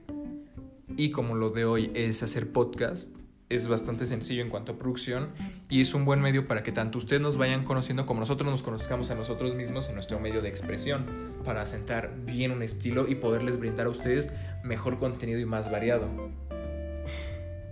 Videos, cortos. ciberbesos, algo así. ¿Sí? Eh, tú tienes más la idea de por qué lo hicimos. Yo lo hice porque, porque quiero pasar Porque contigo, amigo. mucho, sí, porque acá. quiero pasar tiempo contigo. Y Hace mucho que no hacíamos algo juntos. Desde que te corriste, Ah, desde y además- que te autocorriste de la escuela no hacemos nada Te juntos. autocorriste. Eh, bueno, también vivimos cerca. Vivimos a bici el uno del otro. A Lo 20 suficiente- minutos en bici. A 20 minutos en bici el uno del otro. Entonces, siguiente pregunta. Siguiente Vamos. ¿Qué les llevó a tener este gusto por el cine? Me refiero a una persona o un evento. Siguiente, tú primero, tú primero. A mí me empezaron a gustar mucho las películas sencillamente porque no tenía mucha relación con otras personas. Cuando yo era un niñito chiquitito, redondito, chaparrito, con el pelo largo y bastante gordito, casi nadie quería socializar conmigo, se burlaban de mí. Una historia que muchos ya habrán escuchado. Entonces, no era de los que se iban a jugar fútbol con los niños de la primaria en la esquina pateando latas de plástico. Lo que tenían por hacer era ver bastante la tele, ver muchos documentales, muchas series y muchas películas. Y de ahí fue mi gusto y me fui enamorando por el modo en el que se contaban las historias. ¿Por qué? Porque en nuestra generación ya es muy común crecer frente a una pantalla y la generación después todavía mucho más. Y tuve la gran suerte de poderme topar con cosas buenas y de calidad de mi edad, porque siento que los niños de ahora se están distanciando mucho de cosas muy, muy de provecho, aunque tienen unas mucho más ¿La generación Einstein, te refieres a ellos? nuestra genera- la generación de los niños 2010 Ajá. ya tienen caricatura, tienen cosas bastante buenas, pero las cosas a primera instancia no están tan buenas. O sea, un niñito lo primero que quiere buscar para consumir es malo, pero también tiene cosas muy buenas, pero las tiene que buscar mucho después de la primera infancia. Las caricaturas también me encantaron bastante. Y las películas clásicas, que son de aventuras, Volver al futuro, Jurassic Park. Y dices, wow, qué bonito, yo quisiera hacer algo así. Ahora, y es- despiertan tu curiosidad. Eso es la manera masiva, pero ¿por qué te llamas Derek? ¡Oh! Ahí, bueno. ahí vamos con esta historia. Después, mi madre me indujo a las películas no tan conocidas, un poquito violentas y un poquito sacadas. De hecho, mi nombre Derek viene por la película Historia Americana X de Edward Norton. Se los recomiendo. Edward Norton, en la película llamado Derek Vineyard, es el jefe de una banda de neonazis en Estados Unidos que imparten la supremacía blanca y entre todas sus, no aventuras, entre todos sus... Eh, mm, ¿A tu aventura sí? sus patoaventuras del racismo y el nazismo, este personaje se ve envuelto en un problema que lo hace cambiar de identidad, pero mi nombre es específicamente por una escena muy violenta en la que él protagoniza, muy violenta, muy racista y que digo que mi nombre Pero no eres racista. mi, mi no nombre violento. y no soy nazi y no soy pelón. Que mi nombre, Y no eres guapo como es. Ah. que mi nombre sea por resultado de algo racista y cruel no me hace mucha ilusión contar con tanto orgullo. A ver, Tony Kay eh, es, el, es el director de esta película, el cual también hizo... Ay, películas que no he escuchado mucho, ¿eh? In- indiferente, El Profesor. Pero Lake son películas Fire. de esta década que. Sí, son películas rara. recientes, ¿eh? O sea, no hizo... O sea, como que fue su carta de presentación entonces. Y... Ay, acabo de ver una... Que, que un personaje se basó en eh, Edward Norton, en su personaje de Derek, para hacer a otro personaje, pero no me acuerdo cuál era. Luego, te, te, te busco ahorita, te busco luego el dato. Y a mí, primero fue porque mi abuelo me ponía películas de Star Wars. Ojo, la trilogía secuela, no la trilogía original. La 1, 2, No, per- per- perdón, perdón, la trilogía precuela, no la, no la secuela. Y luego mi abuelo, cuando yo quería ver Power Rangers o alguna cosa así, otro, otro de mis abuelos, tengo, sí, otro de mis abuelos, eh, no, más bien mi papá, me ponía, me ponía, me quitaba esas, estas películas, me quitaba la- el control y cambiaba las cosas. Y yo tenía que ver esas películas con él. Y así, así como terminé viendo cosas como Psicosis, co- películas como de Hitchcock. Adoctrínate. Sí. Y, Yo era súper fan de los Power Rangers. y ahora, bueno, también me ponía. No era porque él le gustara ese cine, sino porque era lo que nos encontrábamos en Golden, en TNT. Entonces yo fui avanzando un poquito, un poquito más, más y más y más y más. Entonces vi Inception. Me tocó ver Inception por TNT. Ya ven, eh, creo que en Inception hay dos programaciones. eh, eh, Under the Dome y Inception. Creo que nada más esas dos cosas ponían en, TNT en ese, entonces. Entonces, la, la, empecé a ver, pero no el inicio, desde la mitad. La acabé de ver y de todos modos me llegó, me hizo llorar. Y, y me gustó demasiado, pero dije, wow, o sea, quiero ver más películas. Ya luego fue cuando vi Birdman en 2015 que dije, no, espérate, necesito hacer películas, necesito dedicarme a esto. No puedo dejar, no puedo irme hacia otro lado más que para este. No puedo tener otra dirección en mi vida. Ya que vi Birdman, dije, o sea, me encanta la, con esto dije, me encantó la actuación, me encantó la película y ahora que la volví a ver, solamente fue para reafirmarme esto. Y ahora Inception por un tiempo fue mi película favorita, pero creo que Birdman, Birdman ya le está ganando. Ahora... Conmovedor.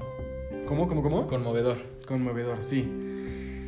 Eh, soy muy sencillo, en realidad mi historia para quererme dedicar al cine fue esa. Ah, y ojo, también no quería morir, quería inmortalizarme. Quería, que, quería hacer algo que, que la gente pudiera consumir. No quería ser un doctor, no quería salvar persona por persona, que, no quería poner un grano de arena a la causa, no, quería poner todo el salero. Entonces quiero hacer algo, una, alguna película que haga un cambio. Y, y encontré el cine para eso. Encontré, más bien, quería hacer un cambio y encontré el cine para hacer ese cambio. Entonces, es lo que, es lo que quiero hacer y eh, para eso no voy a dejar a mi mejor amigo atrás. Qué romántico. Hasta, hasta va a ser mi guionista. Alguien te tiene que producir. Alguien me tiene que producir. o sea, estás diciendo que nada más es, mi amigo para producirme. ¿Eso qué sentido tiene? O sea, como eso, Robert eso Rodríguez al, eso al revés funcionaría. Es como pero Tarantino no. y Harvey Weinstein, que son, eran compis y pues por eso. Por eso eran compis, para que Weinstein le produjera las películas a Tarantino. Pero eso funcionaría al revés. No conozco a nadie que diga, yo quiero ser tu amigo para darte dinero. y eh, película mala, pero que te gusta sin razón. Yo tengo mucha. Ay, no, no, ahí vi la que, te, la que a juego querías decir en el podcast. Ah, como caído del cielo. Sí, sí, sí. Y, Ah, es, que, no me gusta que- sin razón, porque como me gustan razón, mucho las canciones de Pedro Infante, me gustó la película porque me gustan mucho sus canciones. Pero si dije, hicieran una buena "Oh, trama. moderno". O sea, es que yo pienso, esta no puede ser la trama definitiva de una, de una persona que regresa como en el cuerpo de otra, siendo Pedro, Pe- este, sí. sí, él.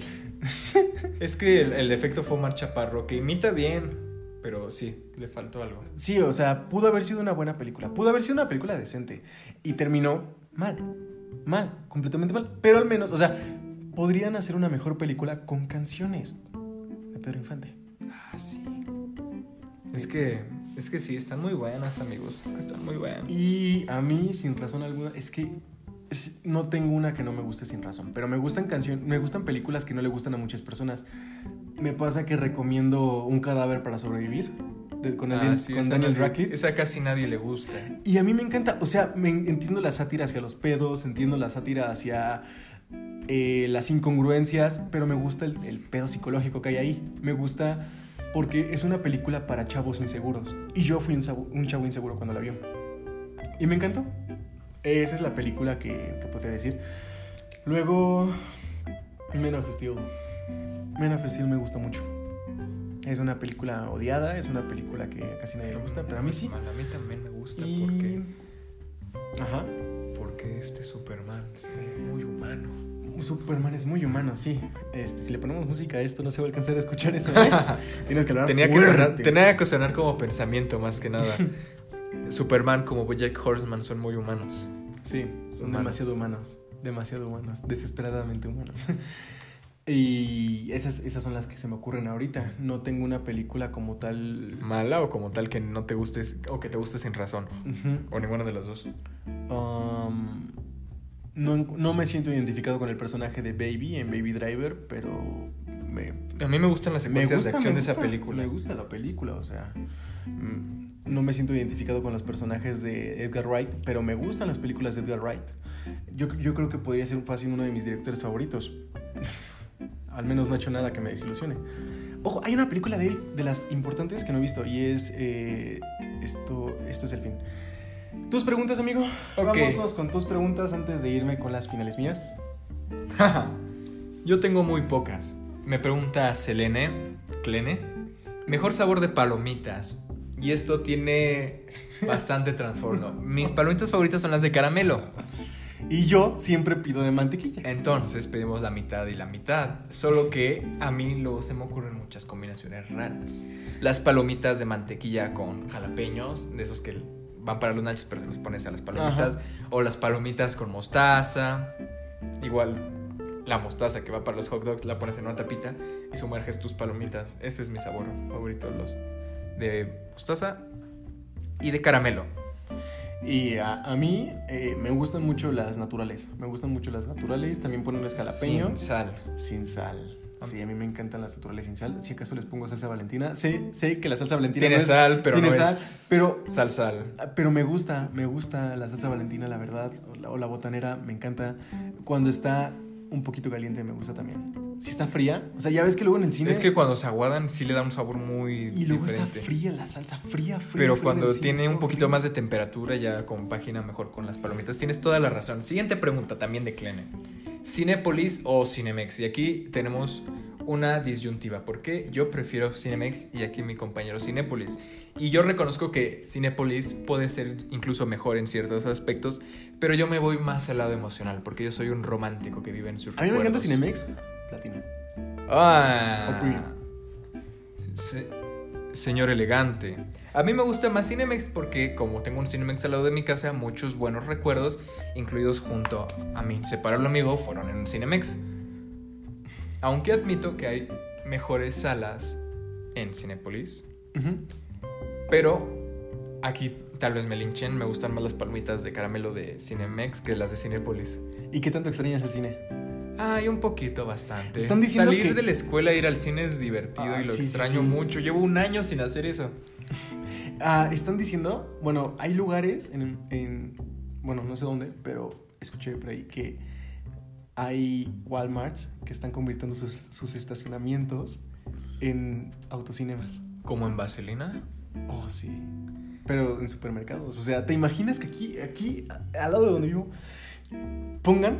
En el lado donde vives ya hay un cine, pero estaría bien. No, Solo o sea, que Pero, o sea. Faltaría lo- algo. Los, los están, los están haciendo por lo de la pandemia. lo sé. lo Porque, sé. ne- porque pues en tu auto ya tú te enfermas tú solo y ya, ya está ahí. Pero nos faltaría una cosa. ¿Qué? Auto. Auto, sí. Y ¿Se puede, pues, ¿Se puede entrar al autocinema con moto, disculpe? ¿O con bici? Con bici estaría bien. Sí, pero no le encontraría mucho sen- sentido Y lo- porque la sería parte muy de auto. incómodo, sería muy incómodo. Porque cómo, ¿no? A ver, amigos, ¿a ustedes les gustaría ir a autocinema en bici? Hay muchas cosas esenciales del autocinema que solo se pueden hacer en un carro, como subir tus pies en el tablero, acostarte. Ok, ahora sí. ¿Por qué te gusta más Cinépolis? Me gusta más Cinepolis. Yo creo que porque he tenido malas experiencias en Cinemex. Porque desde que en Cinemex de repente estoy en un, en un asiento y el asiento rechina cuando me hago para atrás. O sea, yo sé que es de- incluso más barato y todo esto, pero prefiero incluso tener mis puntos en mi tarjeta Ah, cierto. eh, para comprar películas. Ya gracias a eso tengo Midsommar, eh, Sueño en otro idioma, Wolverine, y todas estas en, en, en Cinepolis Click, sí, por 10 años. Pero son 10 años que voy a poder ver estas películas. Tengo Baby Driver ahí, sé que ahorita está en Netflix, pero la puedo ver. Yo la puedo ver cuando la quiten de Netflix. Yo y nadie más. Ay, yo y nadie más. Y se siente padre, o sea, es, es, es muy padre tener tus puntitos, decir, ah, no más, o sea, llegar y creer que tienes 30 puntos y que te digan, tienes 90 y yo, wow, ya me alcanza para tal cosa.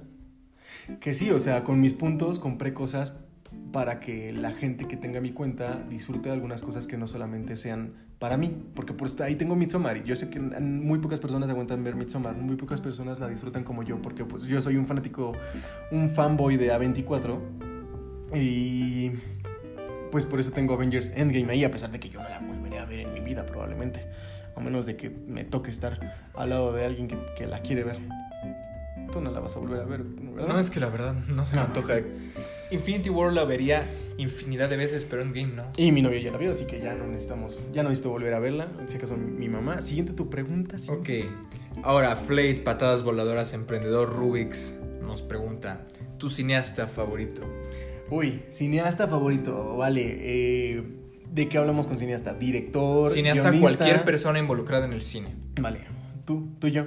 Yo no tengo ninguno. No, no vas a decir ninguno. No. Ay, Dios.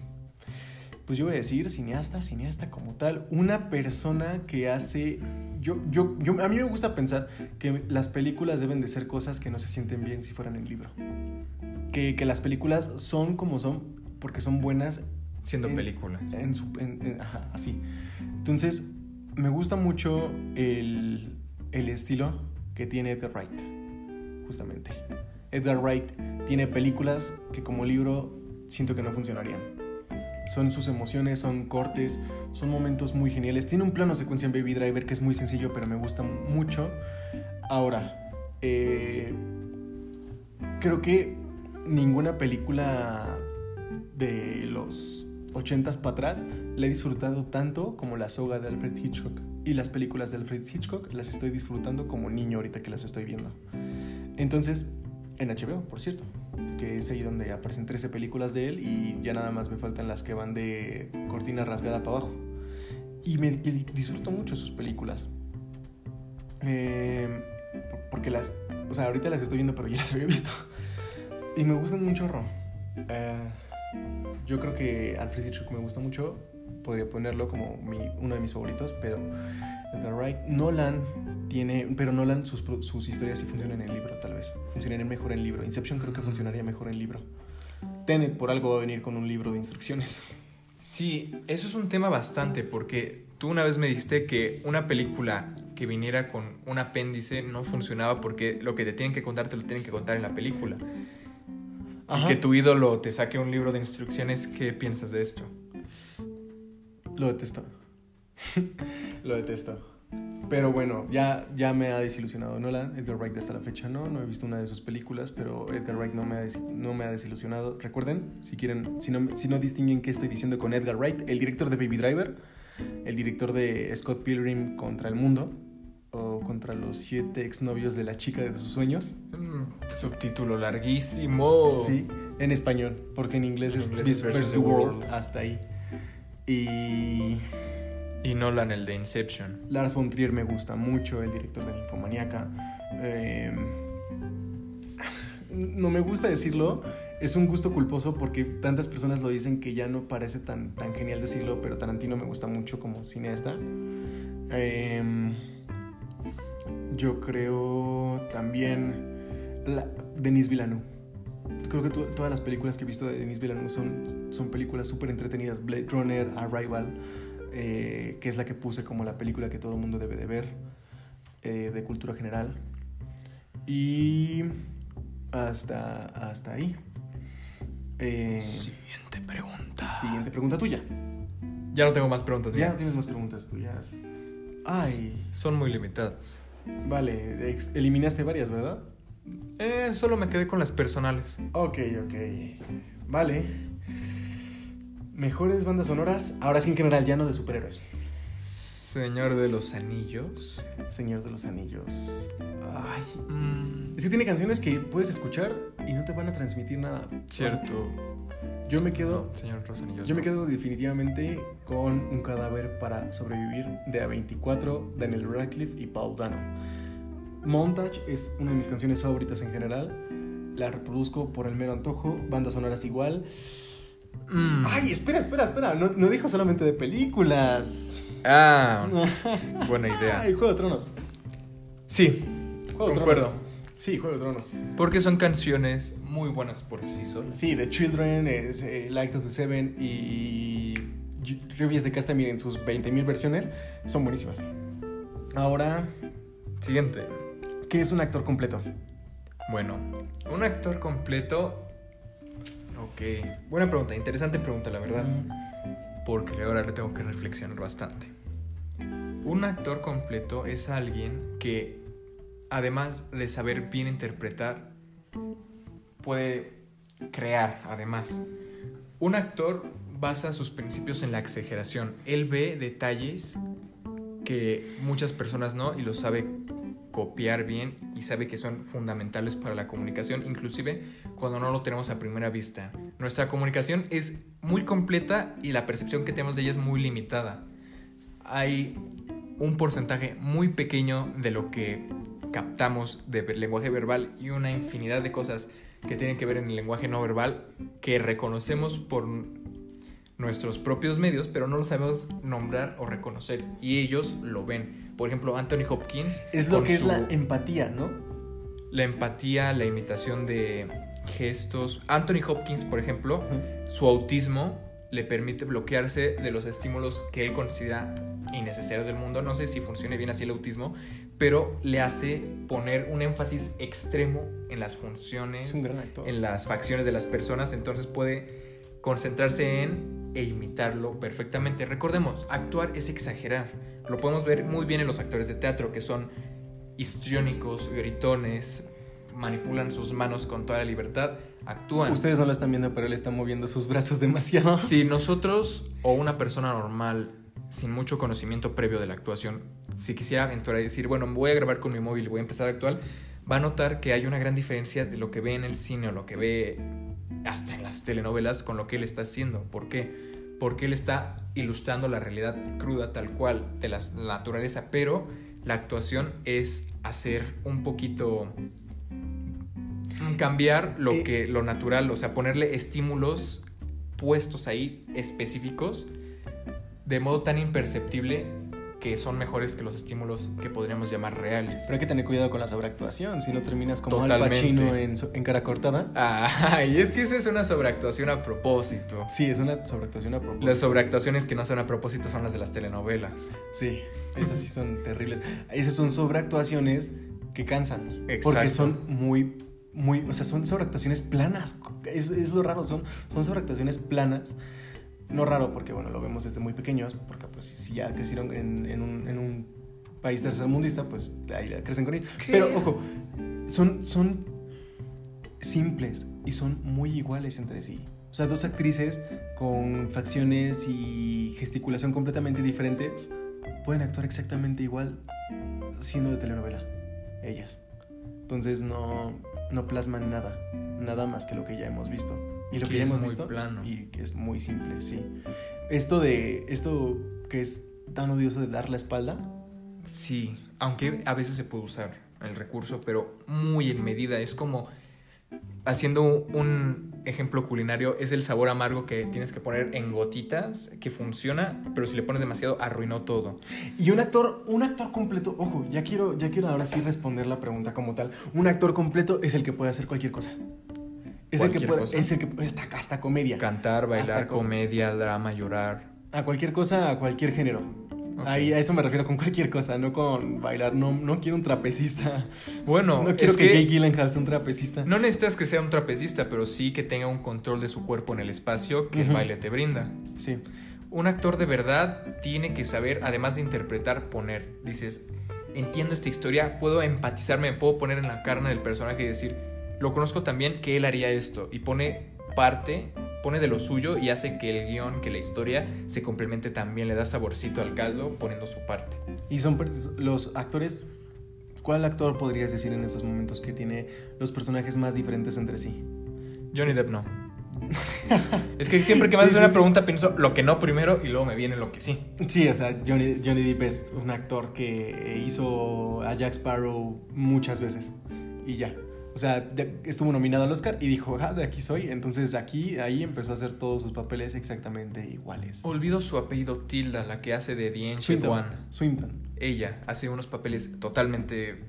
Sí, no, no tienen que ver uno con el otro. Muy, no están muy relacionados. Mm, sí, sí, exacto. Ella es, ella es muy buena Es muy camaleónica. ¿Quién tienes tú en mente? Ay, justamente, no sé, de repente siento en Meryl Streep, pero también Meryl Streep tiene personajes muy parecidos entre sí. Pero, porque hace muchísimos. Pero tiene muchísimos, entonces alguno tuvo que haber coincidido, pero también tiene personajes muy diferentes. Me, la, la decisión de Susan, la, esta donde tiene que escoger a su hijo. Ah, sí. Esta es, es muy buena.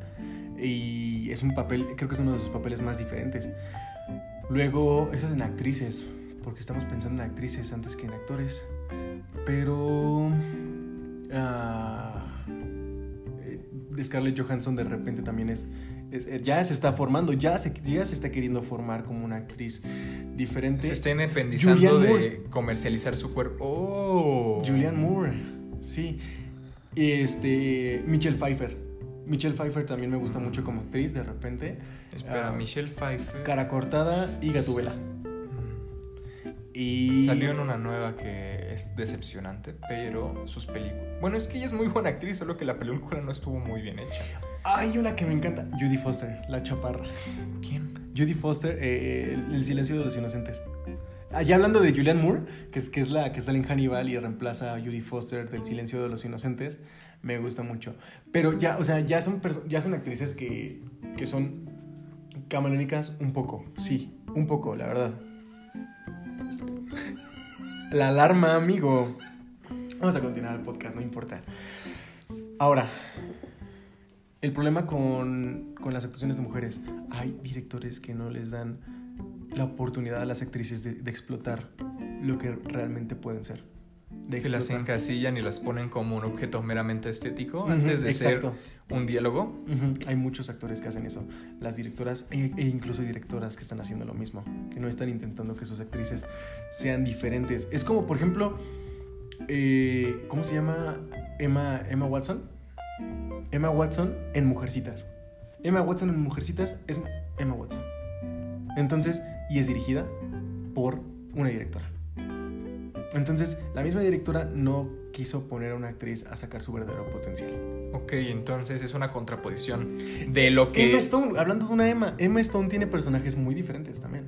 cierto. mm, hay unos un par que están parecidos, pero sí. Pero ahora quiero, quiero que nos pasemos ahora sí a actores. Eh, quiero hablar de Daniel Day-Lewis, el eterno ganador del Oscar por Lincoln. Es un actorazo, es muy, muy buen actor. Um, There Will Be Blood de, de Paul Thomas Anderson. Si no las has visto, se te quedan de tarea. No les hablo, no le hablo a ti, no te hablo a ti, se le queda, se le queda al público. Sí. Y eh, Jack Nicholson. Jack Nicholson. Son, son actores que siempre que pienso en actores, en personajes que hacen. En actores que hacen personajes muy diferentes, pienso en ellos. A mí Jack me gusta mucho Anthony Hopkins, ya lo mencioné. Diría Robert De Niro sí me gusta bastante, pero se uno- encasilla un poco más sus personajes, son muy parecidos. Sí, Robert De Niro hace casi siempre al tipo súper formal que. Es viudo. Es, es viudo. Estamos hablando de protagónicos de Nolan. Estamos hablando de papeles de nuestro gran medio gran director, Sí, o sea. es Arma que- Mortal, Mel Gibson. Oh, sí. Super sí. viudo. Sí, súper viudo. Ay, yo te estaba, yo te iba a decir sí, o sea, acertar, que acertaste con Nolan y conmigo de que en un principio me encantaba, pero entre más veo sus errores, entre más me ayuda la gente a ver sus errores, más, más puedo percibir. No que estuve equivocado, sino que no Que te conocía, faltaba que no visión. conocía, que me faltaba visión, sí. Este, ahora, eso es un actor completo, un actor que puede hacer más tipos de papeles, que, puede, que tiene un, un rango gesticulativo mucho mejor. Y justamente por gesticulación es que Jack Nicholson Uy, Jack Nicholson tiene músculos en la cara hasta donde no existe la cara. y... Hoy hablabas justamente de Hannibal ahorita. Hannibal, Sí. eh, Anthony Hopkins. Sí, Anthony Hopkins. Eh, quería que me dijera su nombre porque no me acordaba. Anthony Hopkins es un maestro también de la gesticulación junto con Daniel Day-Lewis. Y hay uno eh, joven que no ha ganado un Oscar y ahorita quiero, quiero, porque ya tenemos una pregunta relacionada a esto y la leí. Ah, ah, ya la vi. Siguiente pregunta. Eh, ¿Cuál es la película más mala que han visto en su vida? La Uy. de línea mortal del 2000, quién sabe cuántos. juntos, eh, así, juntos. Juntos, ¿no? separ- es jun- este, diciendo nuestro, nuestro argumento por junto, de películas que hemos visto juntos. Ajá. Sí, la peor película que hemos visto ha sido línea esa. mortal. Línea Mortal al límite con Ellen Page, la tipa de Diario de Vampiros.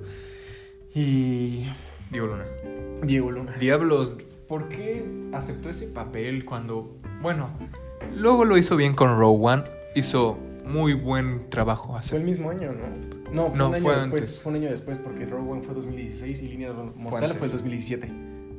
Línea Mortal fue después, ¿no fue antes? No, Línea Mortal fue en 2017, Rogue One fue 2016. ¿Qué se siente Algo saber antes. que Diego Luna es el protagonista de la mejor película de Star Wars de esta década? Ah, no es cierto. Ah, no, sí es cierto. Sí, sí, sí. Porque las otras son de la década pasada, sí, 2000. como producto de Star Wars lo mejor que ha habido hasta ahorita de esta década es The Mandalorian.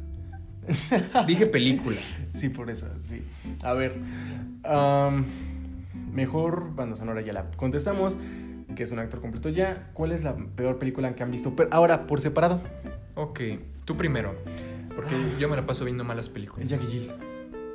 Sí, Jackie- las de Adam Sandler son. Eh, Jackie. Jill, Cars 2, Cars 2. o Cars sea, 2, sí. Cars 2, yo creo. Y. Ay, no sé, volver a ver Crepúsculo. No están tan. Eh, están, están Sí. menos tan malas. Pero, o sea, esto ya es como muy personal, porque, ojo, o sea, ya no podemos ver películas tan, tan malas, este, sin, sin, o sea, necesitamos ver películas buenas, y entonces, como vemos puras películas buenas, para poder ejercitar nuestro, nuestro ojo, entonces, ya cuando vemos que hay una película mala, la evitamos.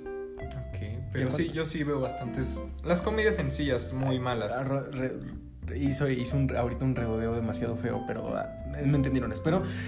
Películas malas casi no vemos. Películas buenas eh, las intentamos juntar a nosotros. Películas malas las intentamos evitar. Ahí está. Respuesta. Este, incantinfleo bien feo en este, en este capítulo de podcast, ¿eh? He estado cantinflando también en el Juego de Tronos. No tanto. Demasiado feo. No tanto, no Ahora tanto. sí. Eh, Siguiente pregunta. Ah, Room. No, te quería decir de Room. Pero esa es tan mala que es buena. No, no, no, ni siquiera es buena. No, no, no, no, no, no. O sea, Room es, es pésima. Pero vean Room y luego vean eh, el... Disaster Artist. Ajá, esos podríamos ser nosotros en algún día. ¿Quién? ¿Los primeros o los segundos? Este... De, de Disaster Artist. Ok. ¿Qué película te identifica? ¿Con qué película te identificas? También deducen. Ah, las, la, una, la pregunta del actor, la de la banda sonora y la de... Ah, una que no hemos respondido, de Slashers. Son de Al- Alain. Ok. Bueno, a ver, nada más así. ¿Qué- ¿Con qué película te, te identificas? Podría decir el club de la pelea, pero no es tanto que me identifique, sino es que me gusta mucho el estilo, porque es uno al que yo soy afín. Cuando yo pienso en historias, la razono del mismo modo que en el club de la pelea. Narradas con un final inesperado, una dualidad. Pero ya más identificarme con un personaje. mm, Ujú. Con un te, va a sonar muy chistoso, pero Spider-Man, la 1. La 1 de Spider-Man, ok. Con Eh, la cuestión del tío Ben, con la cuestión de la escuela. Ah, ok. Es muy fácil identificarse con Spider-Man. Sí, es muy fácil identificarse con Spider-Man. Hay, hay mujeres, niños, adultos, hombres que, que se, que se identifican con la película. Yo me identifico demasiado. Es que de película no me viene ahorita a la cabeza una. Sé que tengo, pero no, no la tengo. Pero de, de capítulo de una serie, de Black Mirror. De Black Mirror hay un capítulo que se llama Toda tu historia por completo o Toda tu historia completa. Eh, es este capítulo de este tipo que tiene un chip en el ojo, una semilla, que frijol, no me acuerdo cómo se llama, pero graba todo lo que ves. Todo, todo lo que ves. Entonces puedes recapitularlo, puedes volverlo a ver en máxima calidad y es buenísimo el capítulo. Y me identifico porque pues alguna vez me sentí así de tóxico, me sentí así de, de impotente en aspectos. Entonces me sentía duro, me sentía mal conmigo mismo. La inseguridad, me identifique con él. Actualmente ya no, ya no puedo identificarme porque no siento lo que él sentía. Pero en algún punto, hasta algún punto te sirvió como alivio emocional de poder empatizarse y después decir, yo me sentí así y, y pude salir saber de él. mis errores, ajá, y pude salir de él, o sea, y pude y ya puedo decir que ya no ya no soy así, entonces Cuando la ves, ya no la ves con empatía, sino la ves con Como sentimiento de realización y Exacto. felicidad. Sí. Ay, muy bien. Ahora, Alain pregunta, ¿diferencias entre el slasher de las películas terror de los 90 y las modernas? Sangre, sangre, sangre. Tenían menos sangre y tenían como que un poquito más de... Cortes, cortes en, lo- en el momento de los cuchillazos, eh, planos, o sea, la forma de Las hacerlas era más metódica. ¿qué quieres hacer un- el guion de un slasher? Ok, adolescentes, bla, bla, bla. eh, y un personaje, un único personaje. Y un terror que es ya no de lo que ves, sino de lo que te estás imaginando. Todas estaban hechas a base de un molde y él y actualmente el slasher moderno se intenta romper, pero se que pero manteniendo el slasher, o sea, es extraño, pero se intentan mantener en el género slasher rompiendo con el género. A ver, ¿cómo? Entonces, ahí es cuando entra Midsommar al juego. Midsommar es un slasher. Eh, Midsommar es un slasher. Eh, también es un art house horror, que es el género que, que identifica. Me suena más parecido igual a Hereditary. Hereditary, no, Hereditary no es un slasher.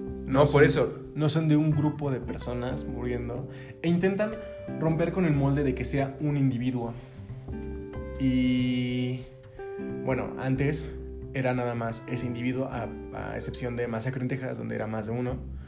Pero había. Había solamente uno contra varios jóvenes. ¿Tú, tú qué diferencias puedes ver? Oh, como Until Dawn. Until Dawn, sí, exacto. Until Dawn se basa en el esqueleto básico del, de un slasher noventero. Algo que me pareció muy fresco fue la premisa de la nueva del hombre invisible. Que igual es un slasher. Eh, es un slasher.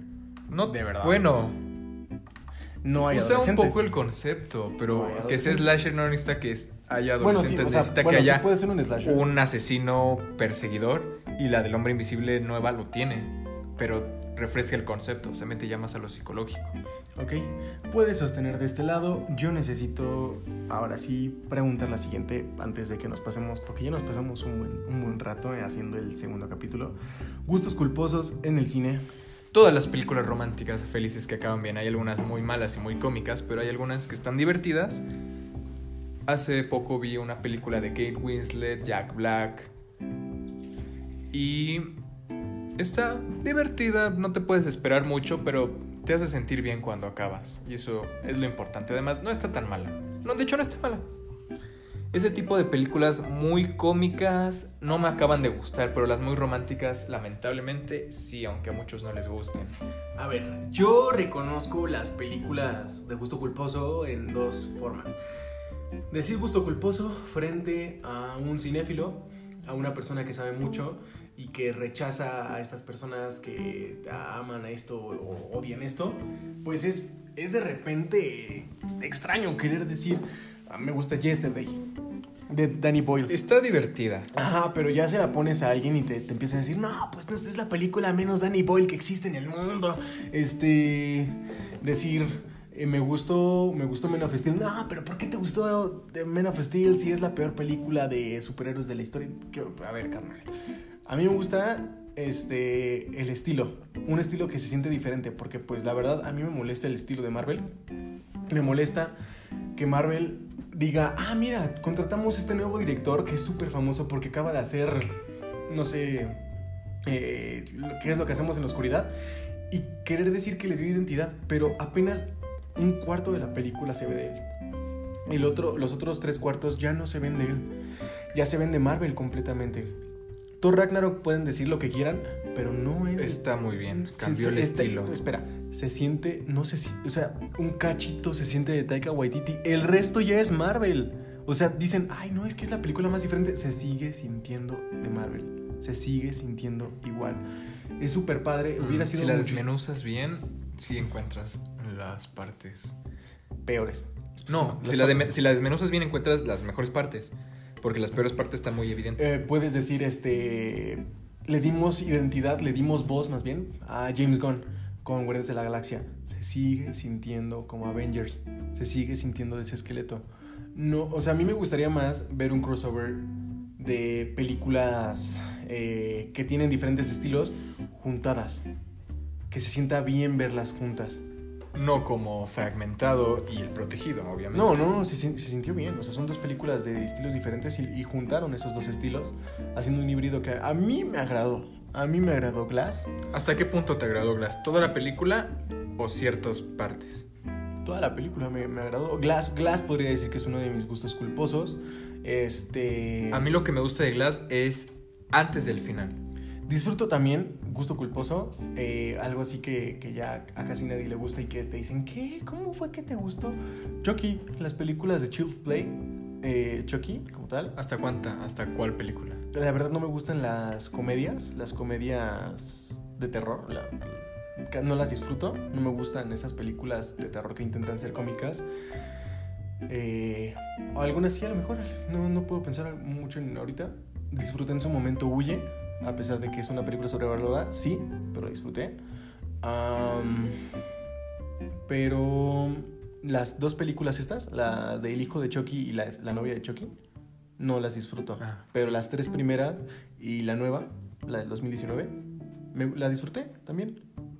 Es un Mi favorita es la de la escuela militar. La- exacto, esa también me gusta mucho. Es la que como que se siente con más color, más. más. Más cositas divertidas. O sea, ya sí se. sí- No está súper graciosa, pero tiene una gracia bien. Ahora, lee mi mensaje. Uy, No. ¿Qué es mejor? ¿Un soundtrack hecho por artistas del medio musical o por algún compositor? O sea, ¿cómo? Eh, a ver, ahorita vamos a. Artistas del medio musical, o sea, como cantantes conocidos. Por ejemplo, si Dua Lipa hiciera o como 21 Pilots que hizo la de... Pues por eso está la diferencia entre soundtrack y banda sonora, ¿no? Sí. Por, pues, porque uno es soundtrack y la otra es banda sonora. Ok, yo siempre creo que la música tiene que estar hecha para la película o que la escena funcione bien con la canción que te robes.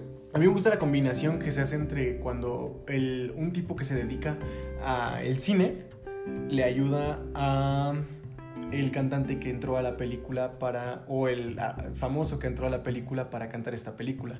Por ejemplo, Moana y Lil Manuel Miranda que agarró a artistas eh, chingones y él y Lil Manuel Miranda hace hace canciones para películas. Ahorita va a ser En el barrio, una película que me emociona mucho ver. Y la canción de De Nada es tal vez una de mis películas, o tal vez mi película favorita de... No, perdón, mi canción favorita De, de películas. todo Disney. Ahora... Para ¿qué responder sencillamente, Son es mejor el compositor. Sí, es mejor el compositor, porque sabe manejar una película, sabe manejar mejor el tono de una película. ¿Qué es lo que más te gusta del cine? La experiencia. La experiencia, el sentimiento que me da después de verla. Cuando acaba la película, que siga algo de ella dentro de mí no es tan olvidable, algo que sea entrañable. Yo, el clima. Ah, bueno, eh, ¿qué hablamos? ¿Del cine como tal, del arte o como No, del cine? del cine, del cine las películas, no O del cine del lugar. Ah, yo hablaba del cine lugar. Ah, del cine lugar, O sea, que, que- que no haya mucha gente que para muy- que me pueda sentar a gusto.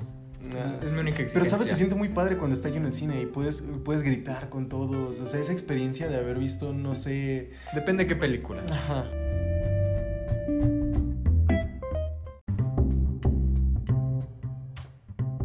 Sí, bueno, Avengers, por ejemplo, es una película donde la experiencia de estar en grupo es más padre porque puedes ver la emoción de las personas y eso te puede poner feliz, ¿no?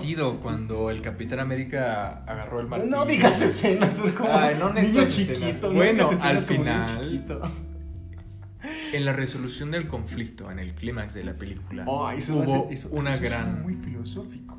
Hubo una gran aceptación y euforia de los fans. Los gritoneos y los festejos desbordaban la sala y como nosotros estábamos sumados a ellos, éramos partícipes de tal diversión. A ver, ahora pasámonos ya a la siguiente porque eso es lo que extrañamos del cine, la experiencia. La experiencia es lo que extrañamos del cine. Porque Sí. hasta cualquier película, hasta la peor película se te puede hacer entretenida en cine a veces. Con buena convivencia, Con una todo buena es bueno. convivencia, sí. Pero ojo, cuando vas a ver una película tensa y muy personal, tipo a Ghost Story o no sé, este. ¿Qué película podría ser súper, súper personal? Las de A24, pues como que en grupo, verlas, como que X, ¿no? Quieres mejor disfrutarla que escuchar la voz de tu amigo hablándote al lado. Sí, creo que lo dices por mí, pero haré de cuenta que no es así. Director favorito y por qué. A ver, así rápido. Un poquito Guillermo del Toro. Sus trabajos de los monstruos me gustan bastante. La serie que está haciendo con Netflix de Troll Hunters me gustó bastante. Y sus adaptaciones de Hellboy y Titanes del Pacífico me gustaron. Me gustaron. Estuvo bien. Perfecto. Eh, yo considero mi director favorito. Ya estoy entre Edgar Wright y Nolan. Nolan. Nolan me gusta. Nolan de verdad sí me gusta. Y lo voy a seguir diciendo. Nolan me gustó y puedo volver a ver sus películas porque me entretienen. Son como gusto culposo, ya a la vez. Y es, a quien voy a decir.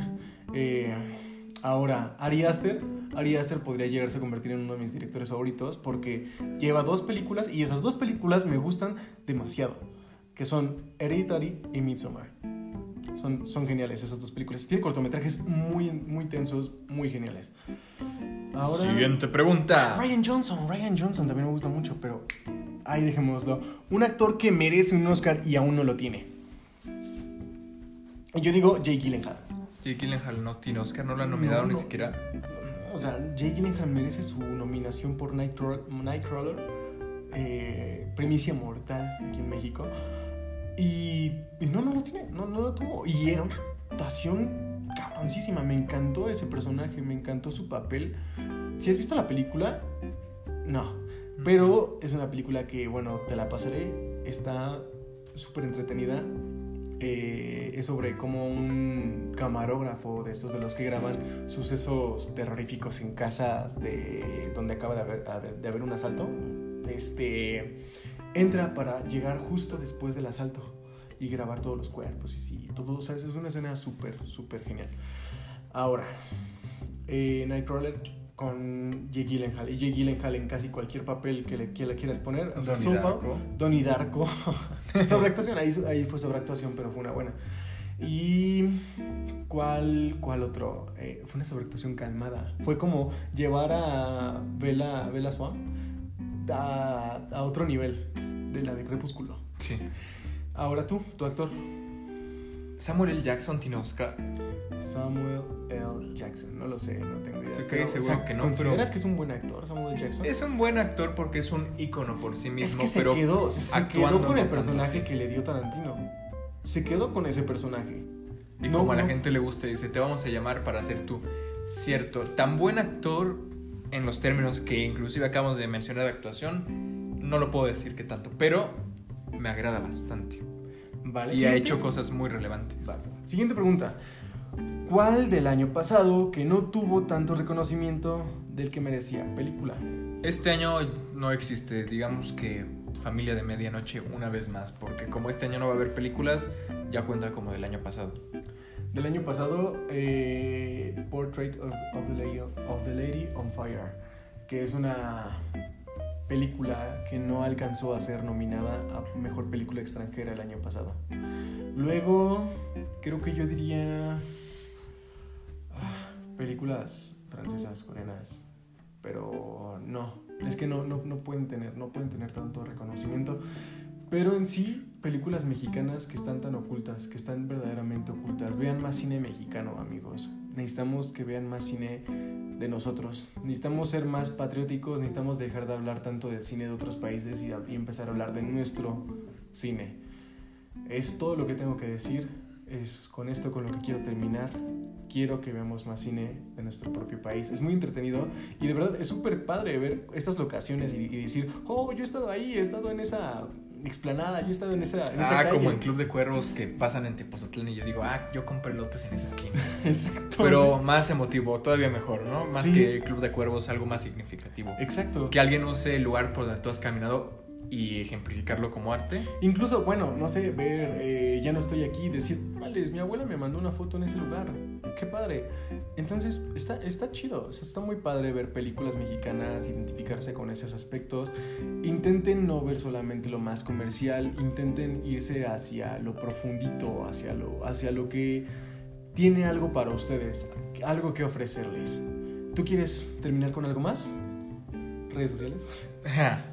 Nos pueden encontrar en nuestras redes sociales a mí como Derek Márquez y a mi compañero Isaac Loida como Isaac Loida. I S A Y C C punto L O Y D A.